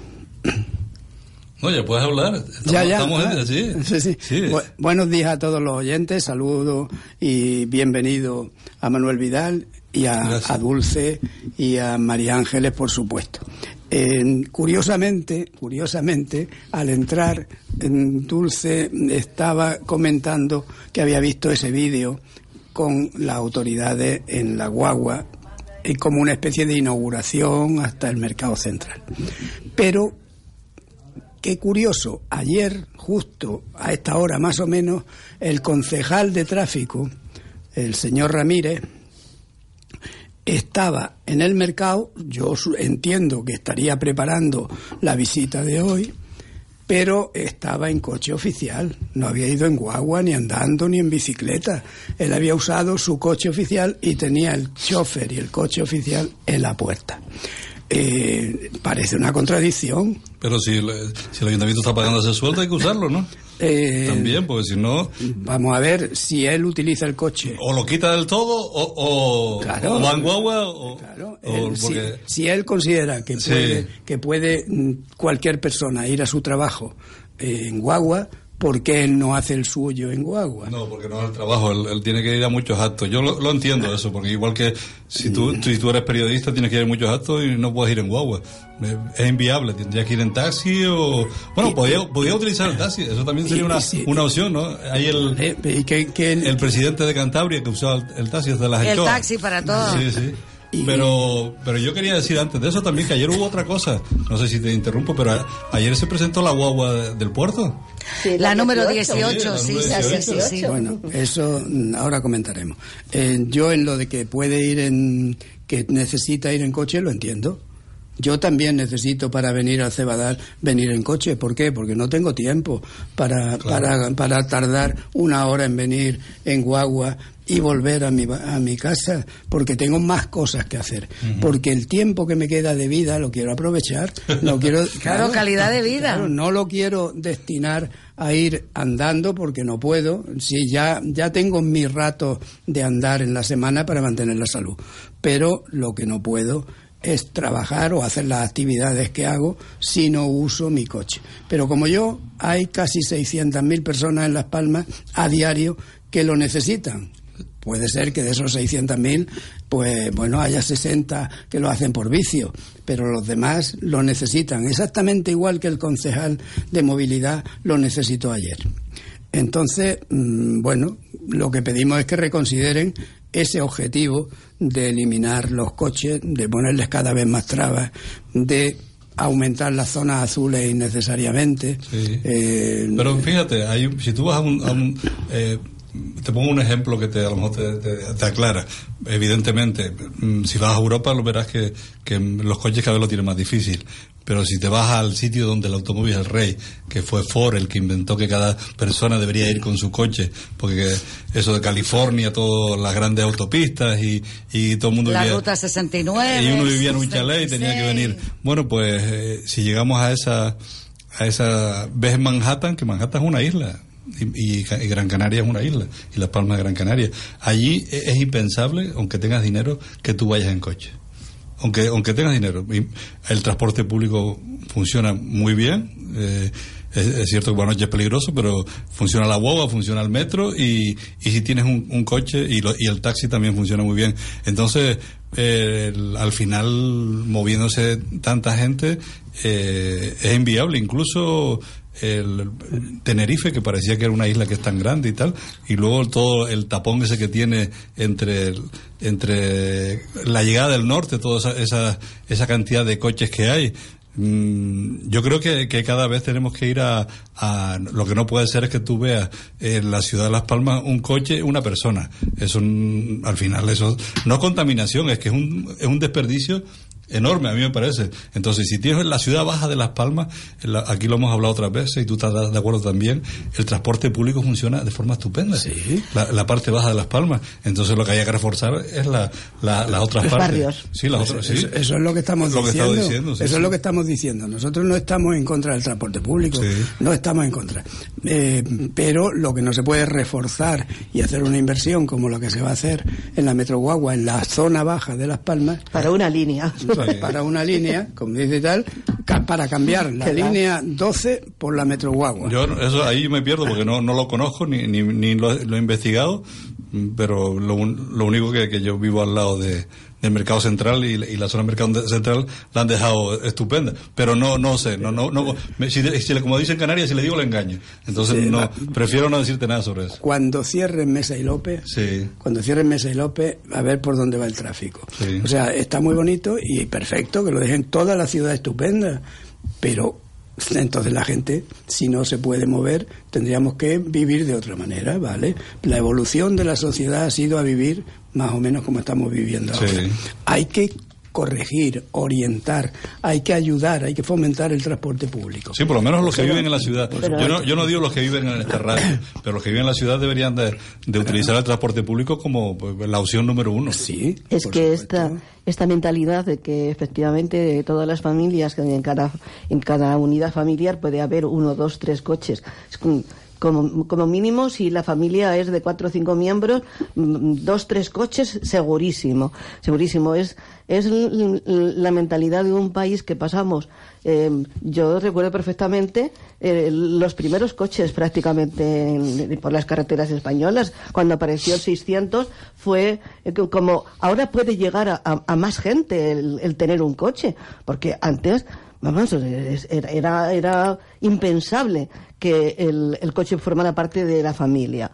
Entonces, es la mentalidad del nuevo rico que, compram- que cogemos el coche y, y- y yo es posible que también lo haya hecho en alguna ocasión. Es decir, para ir, a, a lo mejor, mm, normalmente no, normalmente yo siempre he llevado a mi hija a la guardería, si no tenía que ir después a hacer otras cosas, pues la llevaba caminando. Pero mm, es, lo vemos todos los días como si colapsan las zonas del transporte público por la parada de los padres que van a dejar a, su- a sus niños en los colegios. Sí. Y te pasan todo, delante de todos los colegios se organizan unas colas impresionantes de, de- de- de coches y de personas que tienen que subir, y me ha pasado, con dificultad a un transporte público porque el escalón es muy alto cuando tienes que hacerlo desde la calzada y no desde la desde la acera en el bordillo.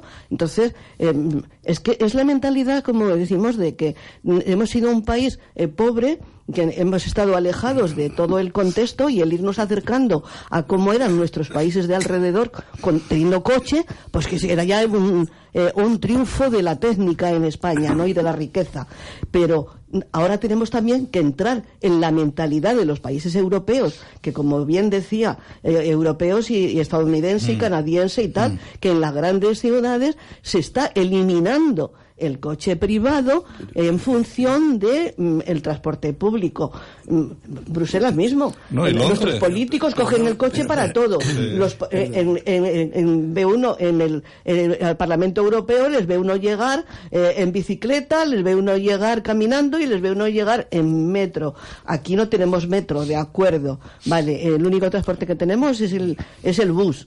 Bueno, pues No, es verdad, los patinetes eléctricos, eso ayuda mucho ahora. Pero ay- o yo, pues, ya ayuda. podría venir a, Seba- a Sebadal en patinete eléctrico si tiene potencia. para subir. Claro, va a subir. O la bicicleta, que también se ha puesto de moda. Claro, yo lo pedía, pedía, oiga, pónganos un triciclo, porque ya no una bicicleta, porque ya para personas mayores, Eso lo de la es. bicicleta es un poco fuerte, dice, Sí. pero hombre, pero si lleva el mo- motor eléctrico, bueno, aunque lleve motor eléctrico, póngame usted, usted tres ruedas, Eso que iré más segura. Es. Y me pone usted efectivamente un motorcito eléctrico y ya subo el barranquillo de Onzoilo. em, Estamos, volvi- que- que- estamos volviendo ahora a querer implantar lo que ya se desechó. Si ya había bicicletas hace 100 años y después había triciclos Claro, y y, ahora- después y ahora- empezaron y ahora está y volviendo. después empezaron Pero motor- poniendo pero no, no no pero no es que estemos volviendo se está queriendo imponer la sociedad y la mayoría de, la- de los ciudadanos no han querido eso han querido pasar de un triciclo que cuando llovía se mojaban aunque tuviera motor Aquí, o aquí- cuando o- aquí no llueve casi nunca, pero, eh, Bueno. pero en todo vamos así. En la comida vamos al revés, vamos a comer lo que comíamos nuestros abuelos, porque que- queremos comer más sano. Sí, sí, es, que, es que al final. Pero, aunque eh, estoy de acuerdo Al final eran más listos que nosotros. pero pero Sí. pero no lo podemos mantener podemos comer más sano unos cuantos una parte privilegiada de la sociedad hay mucha gente que no puede comer más sano No, si comes No. sano, simplemente con comer poco ya está. Come, pues, vale, come- come- y no hace eso- falta grande, no vas a comer bistec, porque antes tampoco Sí, se comía bistec. Eso es la, ni, eh, ni- claro, eso es ¿Eh? la, la libre elección de cada uno. Evidentemente, Que- que es lo que el libre albedrío está hay- por encima. Pero cuando hay. Está por encima de todo. Es lo sí. que yo defiendo. Sí, el libre albedrío, eso, yo creo que si usted da ese argumento, es cada uno que haga lo, Cada lo uno que, que le haga lo que quiera, Y- dentro de respetar el, el- derecho de los demás. Sí, sí, que- y Eh, te- teniendo empatía, claro. Claro, por supuesto, de común acuerdo siempre. Antes se ha hablado de, de las grandes ciudades. ¿Qué tiene que ver Manhattan con, con Las Palmas? Pues mira, pues es un territorio insular Sí, y, pero y- ¿cuá- y- y- cuánto- y está limitado. ¿Cuántos millones de habitantes hay en Manhattan? Pues eh, hay como 16 por ahí. 16. ¿Y en la ciudad de Las Palmas? Pues hay un poquito 400.000. Eh, hay un- unos poquitos menos. ¿En cuánto están distribuidos los habitantes de Las Pero Palmas? sí, sí. Pero el espacio que en- tenemos es muy en limitado. 122 barrios. Por eso lo que hay que hacer es Sí. aprovecharlo. Por eso hay que aprovecharlo. Hay que racionalizar las vías de, de- de- de tráfico y no excluir a la mayoría de la gente que con su libre albedrío, como hemos dicho antes, prefiere usar un coche. Sí, sí. Eh, Además, pero- los, parkings son carísimos, pero. Pero volvemos a lo yo- mismo, yo lo- exactamente. yo no lo- vamos a tener espacio para Sí. colocar los coches. Sí. P- Porque eh, cuando se hace una, una, una zona de, de, de nueva creación o, o una zona de rehabilitación integral, eh, mm, no te pueden hacer para todo el mundo el, coche en esa mentalidad de que tenemos que tener en cada familia uno, dos, tres coches. Entonces, em, esa es una realidad y cada vez hay menos espacio para colocar los coches. Y cada vez más la retirada de coches diésel por un lado llegarán los de Sí, pero, gasolina, coches ya- eléctricos. pero yo, salvo, salvo cuando vengo al Cebadal, yo, yo utilizo la guagua en la. en la- Claro, yo también. Sí. Para todo lo que yo- tengo que hacer por, yo- el- por la ciudad, sobre todo ir a la ciudad baja, a cualquier, a cualquier cosa que tenga que ir a hacer, que, que hacer, voy en, el, voy en el transporte público. yo voy andando a ciertos sitios y otros no, También, y, también. y Claro, utili- yo también. y utilizo el coche porque hay veces que no puedo hacerlo de otra Utilizo No, el coche para venir aquí, para ir a comprar. Pero el coche, el coche es antipático para mí porque te ponen, te ponen multa, tienes que pagar parking. Eh, El parking azul, el eh, sí, verde. el otro. El eh, otro, el sí. otro, el, el otro que, se- que, sube, Pues- que sube enseguida la Tienes posibilidad de, de tener accidentes también. Me Y- río, yo me río, perdón. No, no, no, antipático quiero decir, Me he pa- para- sonreído porque quien pone las multas no es el coche, las multas las pone... No, pero el riesgo que entras tú. ¿Sabes? Si voy caminando es difícil que ponga una multa. Si voy en guagua tampoco, es difícil que ponga una multa. Y que tenga accidente lo tendrá el chofer de la guagua. Pero, pero quiero decir que, que es una responsabilidad. A mí no me gustan los coches. Yo sé que en Canarias hay, una, una afición a, a los coches Eso increíble. Tanta afición. Y, y yo he visto a gente mal vestida con los mejores coches del mundo. Con la casa hecha polvo, pero con el mejor coche del mundo. Y eso es una, una cultura que yo no la puedo Es- decir que no. Es Sí, una, sí. una cultura de que en esta ciudad hay casi 300.000 coches. Eh, 270.000 según más o menos estadísticas. Mucho, demasiado. 270.000. ¿Qué quiere decir? Que hay Pues como que casi- mínimo 270.000 personas de las 400.000 que viven en ella que prefieren tener un coche. Y entonces no podemos ir en contra de esa mayoría. No, no prefieren. La, un- no ha dado otra alternativa que tener un coche. Cuando eh, usted le- eh, si la, la oferta crea demanda, usted le ofrece una cosa mejor y seguro que, Claro, que, que lo van a coger. seguro que lo van- sí, pero eso ha sido- Y es lo que está, lo que Sí. está ocurriendo ahora con la, eh, las nuevas fórmulas. Lo mismo que puedes llegar y, te- y tener eh, una bicicleta o tener eh, un, eh, una bicicleta con motor o sin motor eh, para a disposición de, de cualquier persona mediante una pequeña mínima eh, cantidad, pues eso es lo que se pretende para precisamente descongestionar las ciudades del coche Pero- privado. Es que habrá unas empresas que tendrán efectivamente una serie de, de- de coches a la, ofreciendo, no tienes nada más que tocar un número de teléfono en tu móvil y tendrás el coche eh, para a disposición para unas horas, para un día, para cinco días, para lo que necesites y te evitas el, lo que decimos, la compra del coche, el seguro del coche, el mantenimiento del coche y en cambio tienes el servicio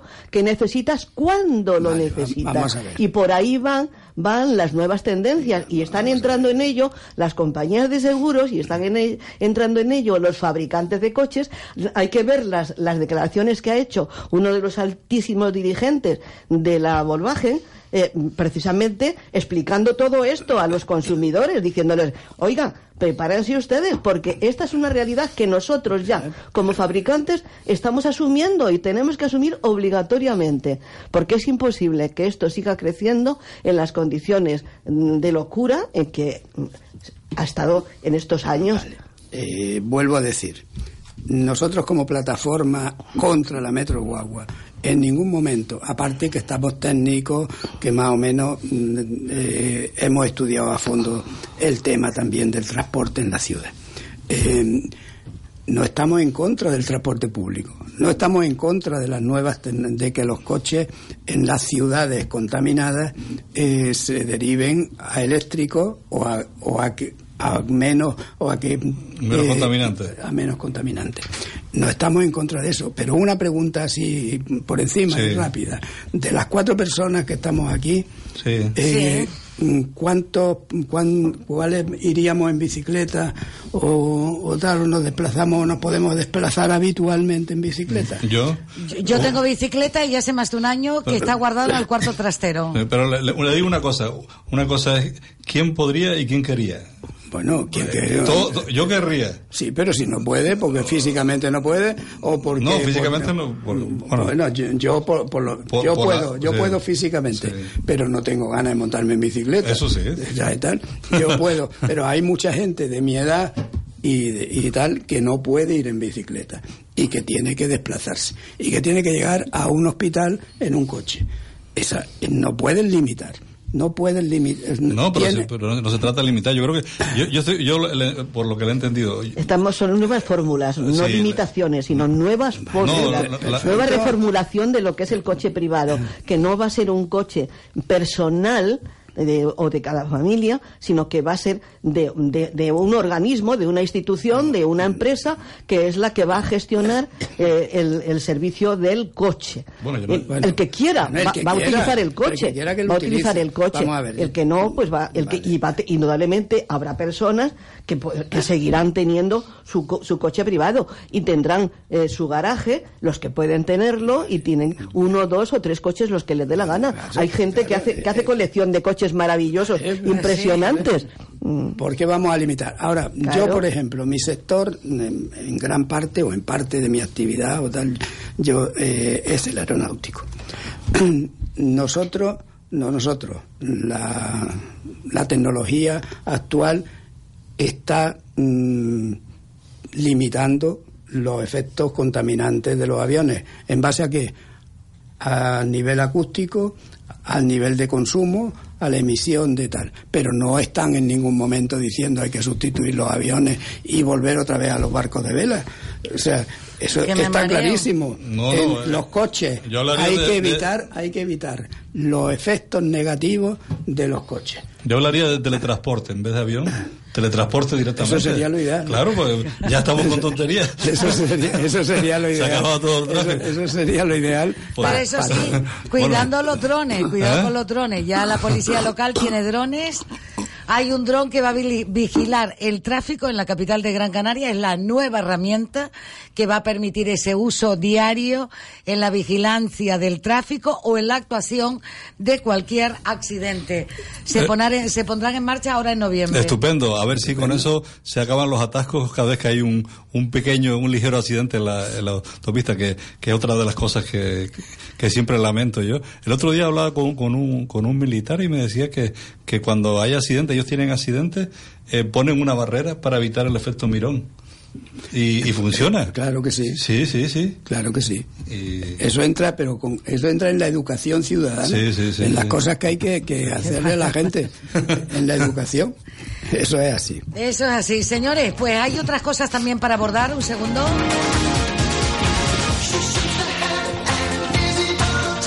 Ay, agüí me soy que salió la noticia de que condenan al ayuntamiento por cobros indebidos en la residencia de mayores y el juez obliga a devolver casi 30.000 euros a una dependiente por no descontar cuotas ya subvencionadas. ¿Tenías conocimiento de este tema, María Ángeles? Sí, lo he leído, lo he leído en la prensa. Ya, ya se venía hablando de ello hace, Hace tiempo hace tiempo, ¿no? comentado. De que había una denuncia de una persona porque le habían cobrado en, servicios que estaban subvencionados y por tanto no, no podían cobrar. Y bueno, pues la justicia ha visto que tenía razón esta ciudadana cuando ha, ha, ha reclamado eh, era un, derecho y la justicia se lo ha reconocido.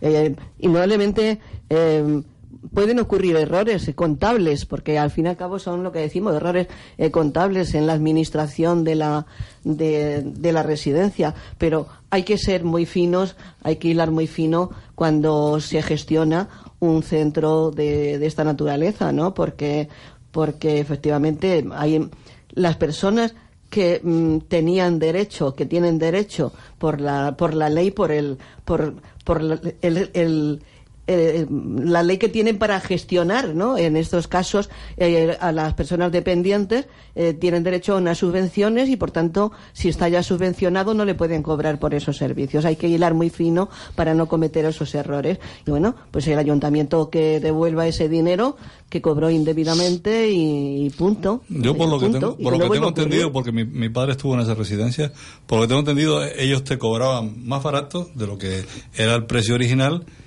y, y a, cam- a cambio de eso las ayudas que recibían las repartían para cubrir ese déficit. Eso es lo que yo he entendido. Pues eso, pues eso tiene que hacerse mm, entonces de una forma mm, muy clara Sí. para que efectivamente no, no, no haya que llegar a situaciones como, como esta, ¿no? De unas reclamaciones, pero si, es, si lo que está subvencionado son determinados servicios, determinados servicios Sí. a personas que reúnen una serie de condiciones y que se hila muy fino, ¿eh? pero muy fino, cuando se conceden subvenciones a las personas dependientes.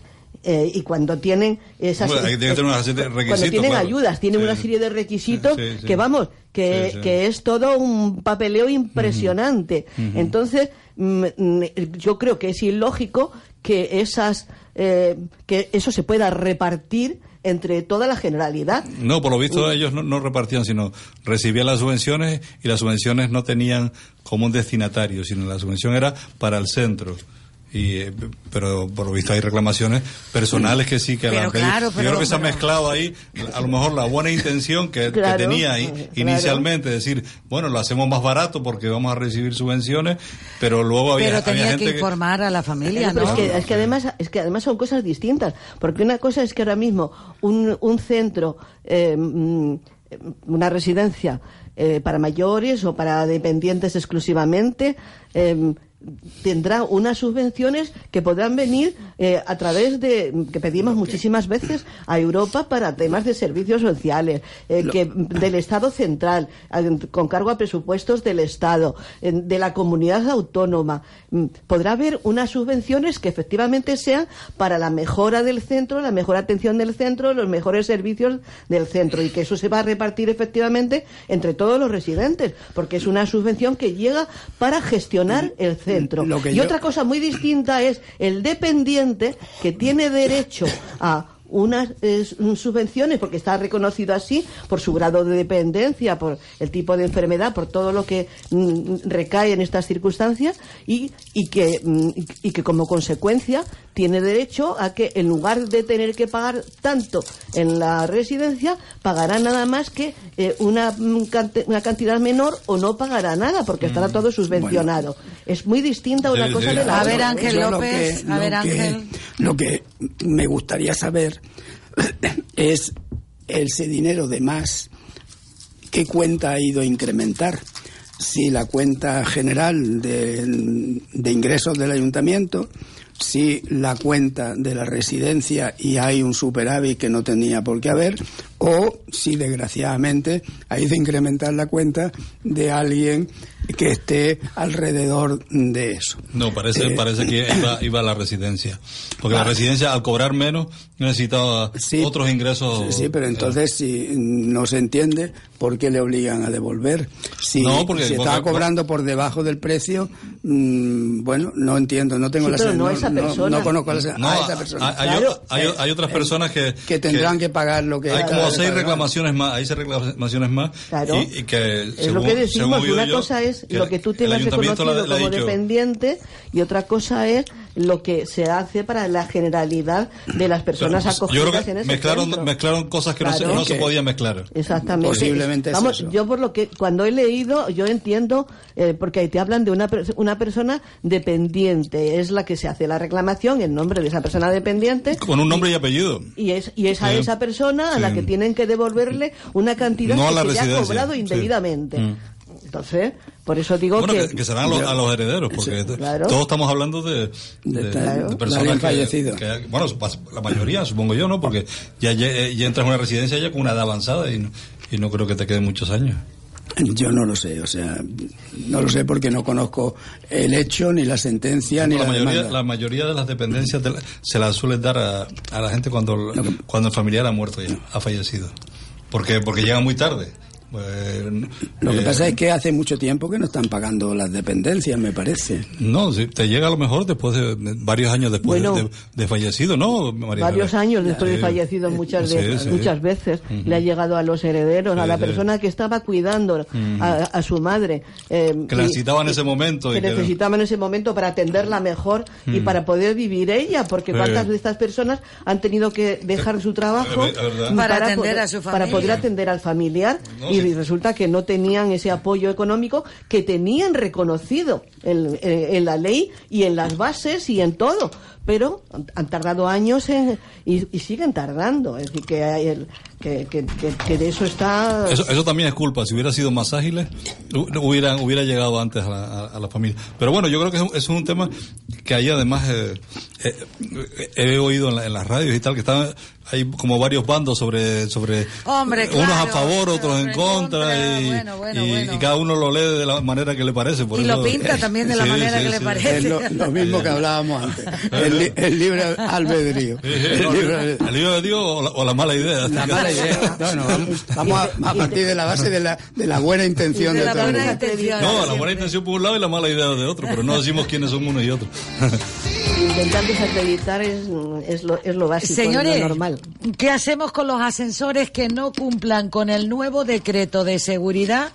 Cesarán su actividad el 27 de septiembre. Esto es rotundo. María Ángeles, yo no sé si en la comunidad de, vecinos, si en las asociaciones de vecinos, si esto lo han comentado, también Ángel López, Manuel Vidal. Imagínate, María Ángeles, ya la Federación Empresarial Española de Ascensores, la Asociación Empresarial de Ascensores de Canarias, han advertido que todos los ascensores ayer instalados en Canarias que no tengan la inspección periódica obligatoria en vigor deben ser puestos fuera de servicio, María Ángeles. Bueno, eh, es que acabas de, de decir, los que no tengan eh, La en regla, en regla esa La inspección. inspección, claro. Es que esa inspección Es obligatoria, Es, sí. obligatoria. es obligatoria y es imprescindible. Y, y no, no, es inelu- ineludible tam- Es también. imprescindible, ineludible, Sí, claro, sí, sí, porque sí. depende de la seguridad de las personas. Imagínate que, que efectivamente, porque como no ha cumplido, Sí. resulta que hay un cable que se ha ido desgastando y que en, en- en la octava, en la novena o en la décima vez que hace el servicio hoy, ese es- ese cable se rompe y, y sufre un accidente eh, ese ascensor, con lo cual las personas que van ahí mm, pueden ocurrir cualquier cosa y, na- y ninguna favorable. Entonces, mm, es que eh, es, es lo de siempre. Hacemos las leyes y no las cumplimos. Pero en- Bueno, pues es imprescindible que dentro del periodo, como ahora mismo los coches, cada vez está la gente más mentalizada que tiene que pasar la ITV, Mm, vale, correctamente, Mm, pero ¿cuántas veces se, se ha escaqueado la gente de decir, eh, mm, pues este año si puedo no, no paso la ITV. Cuando te pillan, entonces viene la- el multazo. Pues ahora el gobierno de Canarias, la comunidad autónoma ha dicho, todos los que no eh, hay- hayan pasado, paralizados, como dice eh, también la Guardia Civil, cuando te- si el coche no ha pasado la ITV, te lo dejo paralizado hasta que eh, esto esté, esté cumpliendo con su obligación. Está Eh, claro, claro. está, está claro. Eh, pero eso es una normativa que no es nueva. Yo no sé Claro. si es una ley nueva, una disposición nueva, porque no me ha dado tiempo a verla, no me ha llegado. Es el nuevo decreto de seguridad que cesa la actividad. Aunque quiero decirles también, Ángel, Manuel y María Ángeles, que un poco, eh, tal y como he querido yo traerlo aquí, entre otras cosas, es porque todos sabemos que en determinados barrios hay ascensores que ahora mismo no funcionan, que están parados, Sí. que Claro. hay personas que viven en la Que viven y en el octava planta, quinceavo puesto y no pueden subir ni salen, bajar. no, efectivamente, no salen de su Pero casa. lo peor, no pueden, no se puede obligar a un, a un sanitario, eh, ya sea un ATS, ya sea un, un médico, a que suba 15 plantas para ver en, en la quinceava a un señor que no puede salir de su casa para ir al médico. Es decir, nos encontramos en unas situaciones Ahí es donde yo quería llegar con este tema. horribles, ¿eh? Mi- Mira, que- mira que es retorcida. Entiendo. ¿Eh? Bueno, es una verdad. Es, Es verdad. una realidad. Y yo, yo entiendo, y además como presidente de una comunidad en que tenemos pues 14, eh, 11 plantas eh, y los ascensores no son nuevos, eh, pues tenemos bastantes, pro- vamos, no problemas. Tenemos que tener un mantenimiento, Mantenimiento. un un gasto, una, carísimo, ¿eh? una, una repa- es muy un, re- un cambio de motores. Por ejemplo, ahora hemos tenido que cambiar los motores Eh, de se, cuatro se ascensores. encarece, se encarece más la comunidad Ángel por, por, por- por cuando tenemos ascensor. eh, El mantenimiento. El mantenimiento es mucho más caro. del ascensor tampoco es tanto, vamos, tampoco es tanto. No sé si son menos de 500 euros cuatro ascensores entre och- och- 60, entre 80 viviendas, pues tampoco es que te, vaya, sea el mayor del mayor porcentaje. Pero efectivamente el problema ese existe seguramente en mm, edificios que no tienen comunidad constituida o que hay personas que no pueden pagar la comunidad y no se mantiene en otro, en otras zonas. Eh, ¿Qué pasa ahí? Pasa en muchos barrios. Eh, claro, Pasa en muchos muchos barrios. barrios. Por eso digo que desgraciadamente, pues mira, por ejemplo, los 140 millones de la Metro Guagua podían destinarlos a, a- a solucionar ese problema, que seguro que sobra dinero. Lo que Eh, pasa es que el dinero eh, no es transferible de unas partidas a otras no, partidas. pero es que esa partida de la, la partida de la Metro Guagua la han la han puesto ahí Esa es y la han, extraordinaria. y la han Es aprobado extraordinaria extraordinaria. para eso. Pero para la Es Metro decir, que son finalistas, son, son, es dinero finalista no, para no, no, no, no. Si el ayuntamiento se quiere endeudar para arreglar los ascensores, lo puede hacer exactamente igual que la Metro Guagua. Pero bueno, esto es ganas de, de sacar otro tema y tal que no, no No, tiene pero- que- Vamos a hablar de los ascensores. Eh, efectivamente, tienen que estar, tienen que existir. Eso sí que tiene que existir, como decía eh, Miguel. Eh, Manuel. Manuel. No, Manuel, perdón. Como, eh, tienen que en todas las en todos los edificios y ya la normativa de edificación te obliga a que haya ascensores. O sea, eso no es nuevo. Y además ascensores cada vez con más con más mm, especificaciones, con más requisitos, Más seguridad. y más seguridad. Eso es así. Mm, ¿Qué tenemos que hacer? Pues como eh, decía antes eh, en el otro tema, mejorar lo que hay, ayudar a los que no a los que no pueden de alguna manera ayudarles y por otra parte a los que incumplan porque sí pueden entonces de algún, sancionarles o exigirles que cumplan con sus obligaciones. Es que hay muchas comunidades en, en diferentes barrios. Aquí, María Ángeles, sabemos también de lo que estamos hablando. En diferentes barrios, que es que el ascensor hace que no funciona como tres años. Porque no pueden pagarlo. no que no, pueden puede, pagarlo. no se puede pagar. Es que cuando la, cuando la avería o cuando la reforma que hay que hacer por ley, Por ley. De, de esa de, de ese servicio, porque han ido cambiando también las normativas. Claro, Es y decir, que Ángel sabe de porque acaban de cambiar el tener motor, ¿no? una puerta de tal a que ahora tiene que tener una doble puerta y cosas por el estilo, pues ha ido ha ido cambiando muchísimo la normativa en cuanto a- a- al tema de los ascensores.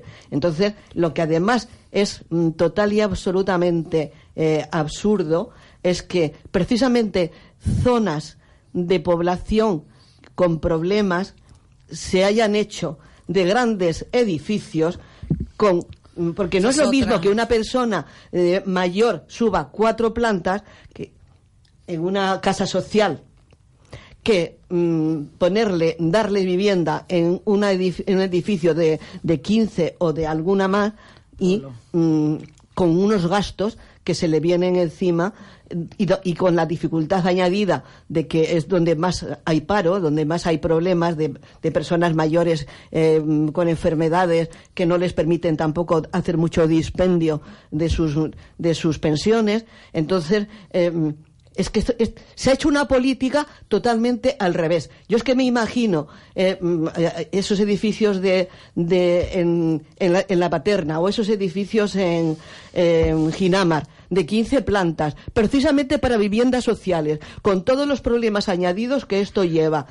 Y es que es imposible completamente que esas comunidades marchen y estén al día en todos los aspectos. Es imposible y están teniendo problemas. Están, incluso claro, hay un equipo a ver cómo reconducir Vamos, todo vamos esto. a ¿eh? ver, A ver. lo que no puede ser es darle chalet o viviendas No, no, unifamiliares no. a, a la Nadie gente. habla de grandes chalets, No, pero... la vivienda social, mm, mm, eh, como máximo seis plantas. ¿Pero por qué? Todo lo que sea más de seis ¿Por plantas. qué? ¿Por por- qué? Pero por- mm, hay que tener Primero en por cuenta... los saludables y, ver. y- y- y- por los saludables. Segundo, por la por la convivencia. Mm, En un edificio de muchas viviendas no se conoce nadie, no se conocen. No, no- no se, se empieza porque se nombra un administrador y no se va ni siquiera a las reuniones de comunidad, con lo cual no se conocen por ningún lado y ocurre una, un, un- antes eh, nos conocíamos todos en, en- en los barrios ahora a- a- antes era- era- podías pedirle a una a una vecina oye déjame un poco de café porque ahora voy a salir a comprar pero para hacer el café para ahora Mm, ahora Ahora no puedes ni los buenos días porque no les conoces. Pero eso- ¿Por qué? Porque pasas de, de- de la, de, de la cantidad de personas en las que se mueve una convivencia tipo familia. Y eso es lo que hay que fomentar, Eso sobre sería- todo en las viviendas sociales. Pero es que vamos A a, ver, ver, las viviendas sociales tienen que tener y cumplir los mismos objetivos que las demás. Esa convivencia debería existir en todo, en las sociales bueno. y en las no sociales. Lo que pasa es que si... Pero donde si- más hay si la- dificultades, más todavía. Vamos a ver, donde hay dificultades lo que hay que hacer es ayudar. Lo que no puede ser es que el, con el precio que antes se hablaba aquí de la carestía de suelo, que aquí en la isla no hay suelo, intentemos fomentar una, una política de construir en, en superficie. Hay que construir en altura. ¿Por qué? Porque al construir en altura dejamos espacios libres alrededor para posibles jardines, para zonas verdes, para ese lugar de ocio y de convivencia con unas placitas, con unas cosas. Pero es que esa política no está hecha en este ayuntamiento. No sé si en otros estará hecha. Eh, en cuanto a que precisamente si las viviendas sociales eh, hay personas que lo necesitan, si hay que pagarle obligatoriamente el ayuntamiento o el gobierno de Canarias el ascensor o los servicios fundamentales, habrá que hacerlo. Son dos cosas distintas. No pueden seguir en las condiciones que están sin, Claro, sin o ascensores, sea, hay que, hay que habilitarle inmediatamente para eso, para que si hay alguien enfermo lo puedan bajar desde un piso 8 Claro. para que le puedan atender en una urgencia o para que pueda simplemente subir y bajar cuando quiera. Eso hay que hacerlo, pero eso lo tiene que hacer la comunidad, los servicios políticos, o sea, lo tiene que hacer el ayuntamiento. Mojarse, claro. No, mojarse, pero no ahí que ahí te queda y si no pagas o sea, si no tienes al día la normativa te cierro el ascensor. Eso es un disparate. Tampoco, tampoco es eso. Señores, que es que miro, miro a un lado, miro a otro y es que va a ser la una de la tarde. Yo no sé, no sé, no sé cómo pasa el tiempo así en esta tertulia. Pasa volando. Se pasa, se pasa actualmente volando. Quisiste también apuntar que la 18 ya circula en, en la zona portuaria, en la autoridad portuaria. Sí, que era ¿Recorre un- todo? ¿Recorre ¿Eh? todo el recinto portuario? ¿Recorre todo el puerto? No todo el puerto, no, porque ten en cuenta que hay, que hay muelles que tienen 6 kilómetros, con lo cual eh, tendría que dar un, un paseo Ah, más bien las zonas donde Sí, están las salidas de los Y donde hay bares. los grupos de, de- de trabajadores. De y eso. empresas Sí, y pero la, la- lo que es la, la, la línea eh, la columna vertebral del, del puerto sí la, sí la, la cubre. Eh, y hoy estaban diciendo que a lo mejor tenía que, en vez de salir de Santa Catalina en vez de Manuel Becerra, porque hay guaguas que, que, que- claro, que y conectan, conectan conectan en ahí. Santa Catalina. Y es un intercambiador perfecto. Sí, Esto, ya que hablamos pero- de- de- del resto del país y de Europa, Eso- un intercambiador. eso, una, sí, una reivindicación de la Federación de, de Empresas. Logísticas, sí, eso Ah, lo bien. hizo. Y, la- y bueno, por primera- se ha atendido y también es un también es una metáfora, ¿no? De que la ciudad entre en el puerto, ¿eh? Eh, bueno, ¿Cuánto tiempo se lleva diciendo que tiene que estar unido la zona del puerto, autoridad portuaria y la parte municipal que siempre se debe de, de entender para dar un mejor servicio? Pero, pero fíjate, Dulce, que tampoco tiene que estar unido porque, porque no puede estar unido una zona industrial. No, no, no, no, claro, claro. la sí, ciudad, sí, sí, sí. sino me la vía, la vía. La vía de conexiones humanas y Hay, administrativas. hay un problema importante en el puerto que no es la guagua, que es el, el- que no es Belén María, ¿Que es es la base naval? no, que es, la- es el Torre de las Palmas, ahí donde se produce todo el cuello Si de aquí tenemos un ingeniero que nos puede El- decir el- qué qué hacer ahí. Eso sí que sería va- valdría por un por un puerto, arreglar esa zona. El, el problema está evidentemente en la congestión en Torre de las Palmas, pero la salida del Cebadal y el tráfico del puerto que pasan por un un, un cubo, un embudo, Un embudo, sí. un embudo Un a la, foril, a la sí. salida, a la salida justamente del Cebadal y que no tiene fluidez pre- a partir de bueno de bastante antes de Mesa y López de eh, eso es un problema. Hay que solucionar, por un lado, la conexión puerto-ciudad y por otro, la, la Torre de las Palmas. Son los dos problemas fundamentales de tráfico Yo apostaría por Torre de las que Palmas. tiene la ciudad. Y eso no sé si usted como ingeniero ve, Claro, ve porque cuando se descongestiona ahí, Sí, inmediatamente fluye. La idea, la, la idea, la idea que nosotros entendemos como, como válida es hacer un túnel que mm, saque el tráfico pesado, pero a, a la, a la circunvalación, hasta cerca del Negrín, un tunelar para hacer paralelo al Julio Luengo un acceso Otro. un acceso que quite el tráfico pesado, de camiones O- que un- quite- ah, sí, a- a- añadirle una, un, Claro, una- eso- eso- Sí, esa es la, sí. soci- la- la- una solución.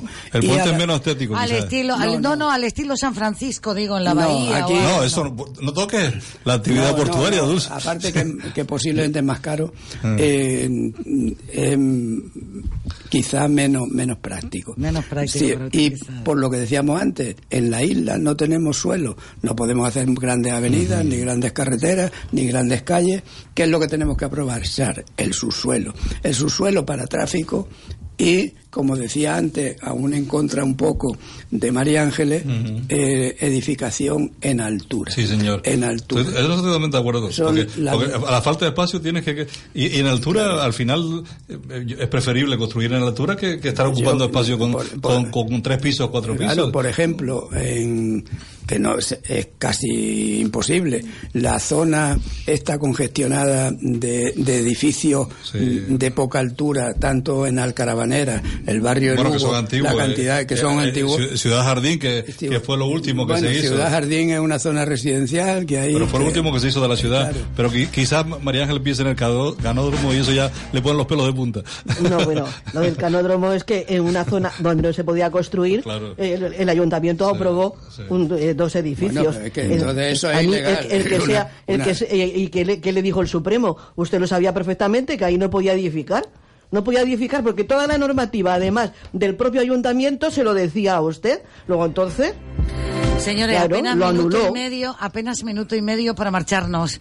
Esto quedará siempre sobre la mesa, ver cómo eh, despejamos y desahogamos Belén María con toda esta propuesta que nos deja también Ángel López Torné, junto con, con esa boca de entrada de Julio Luengo.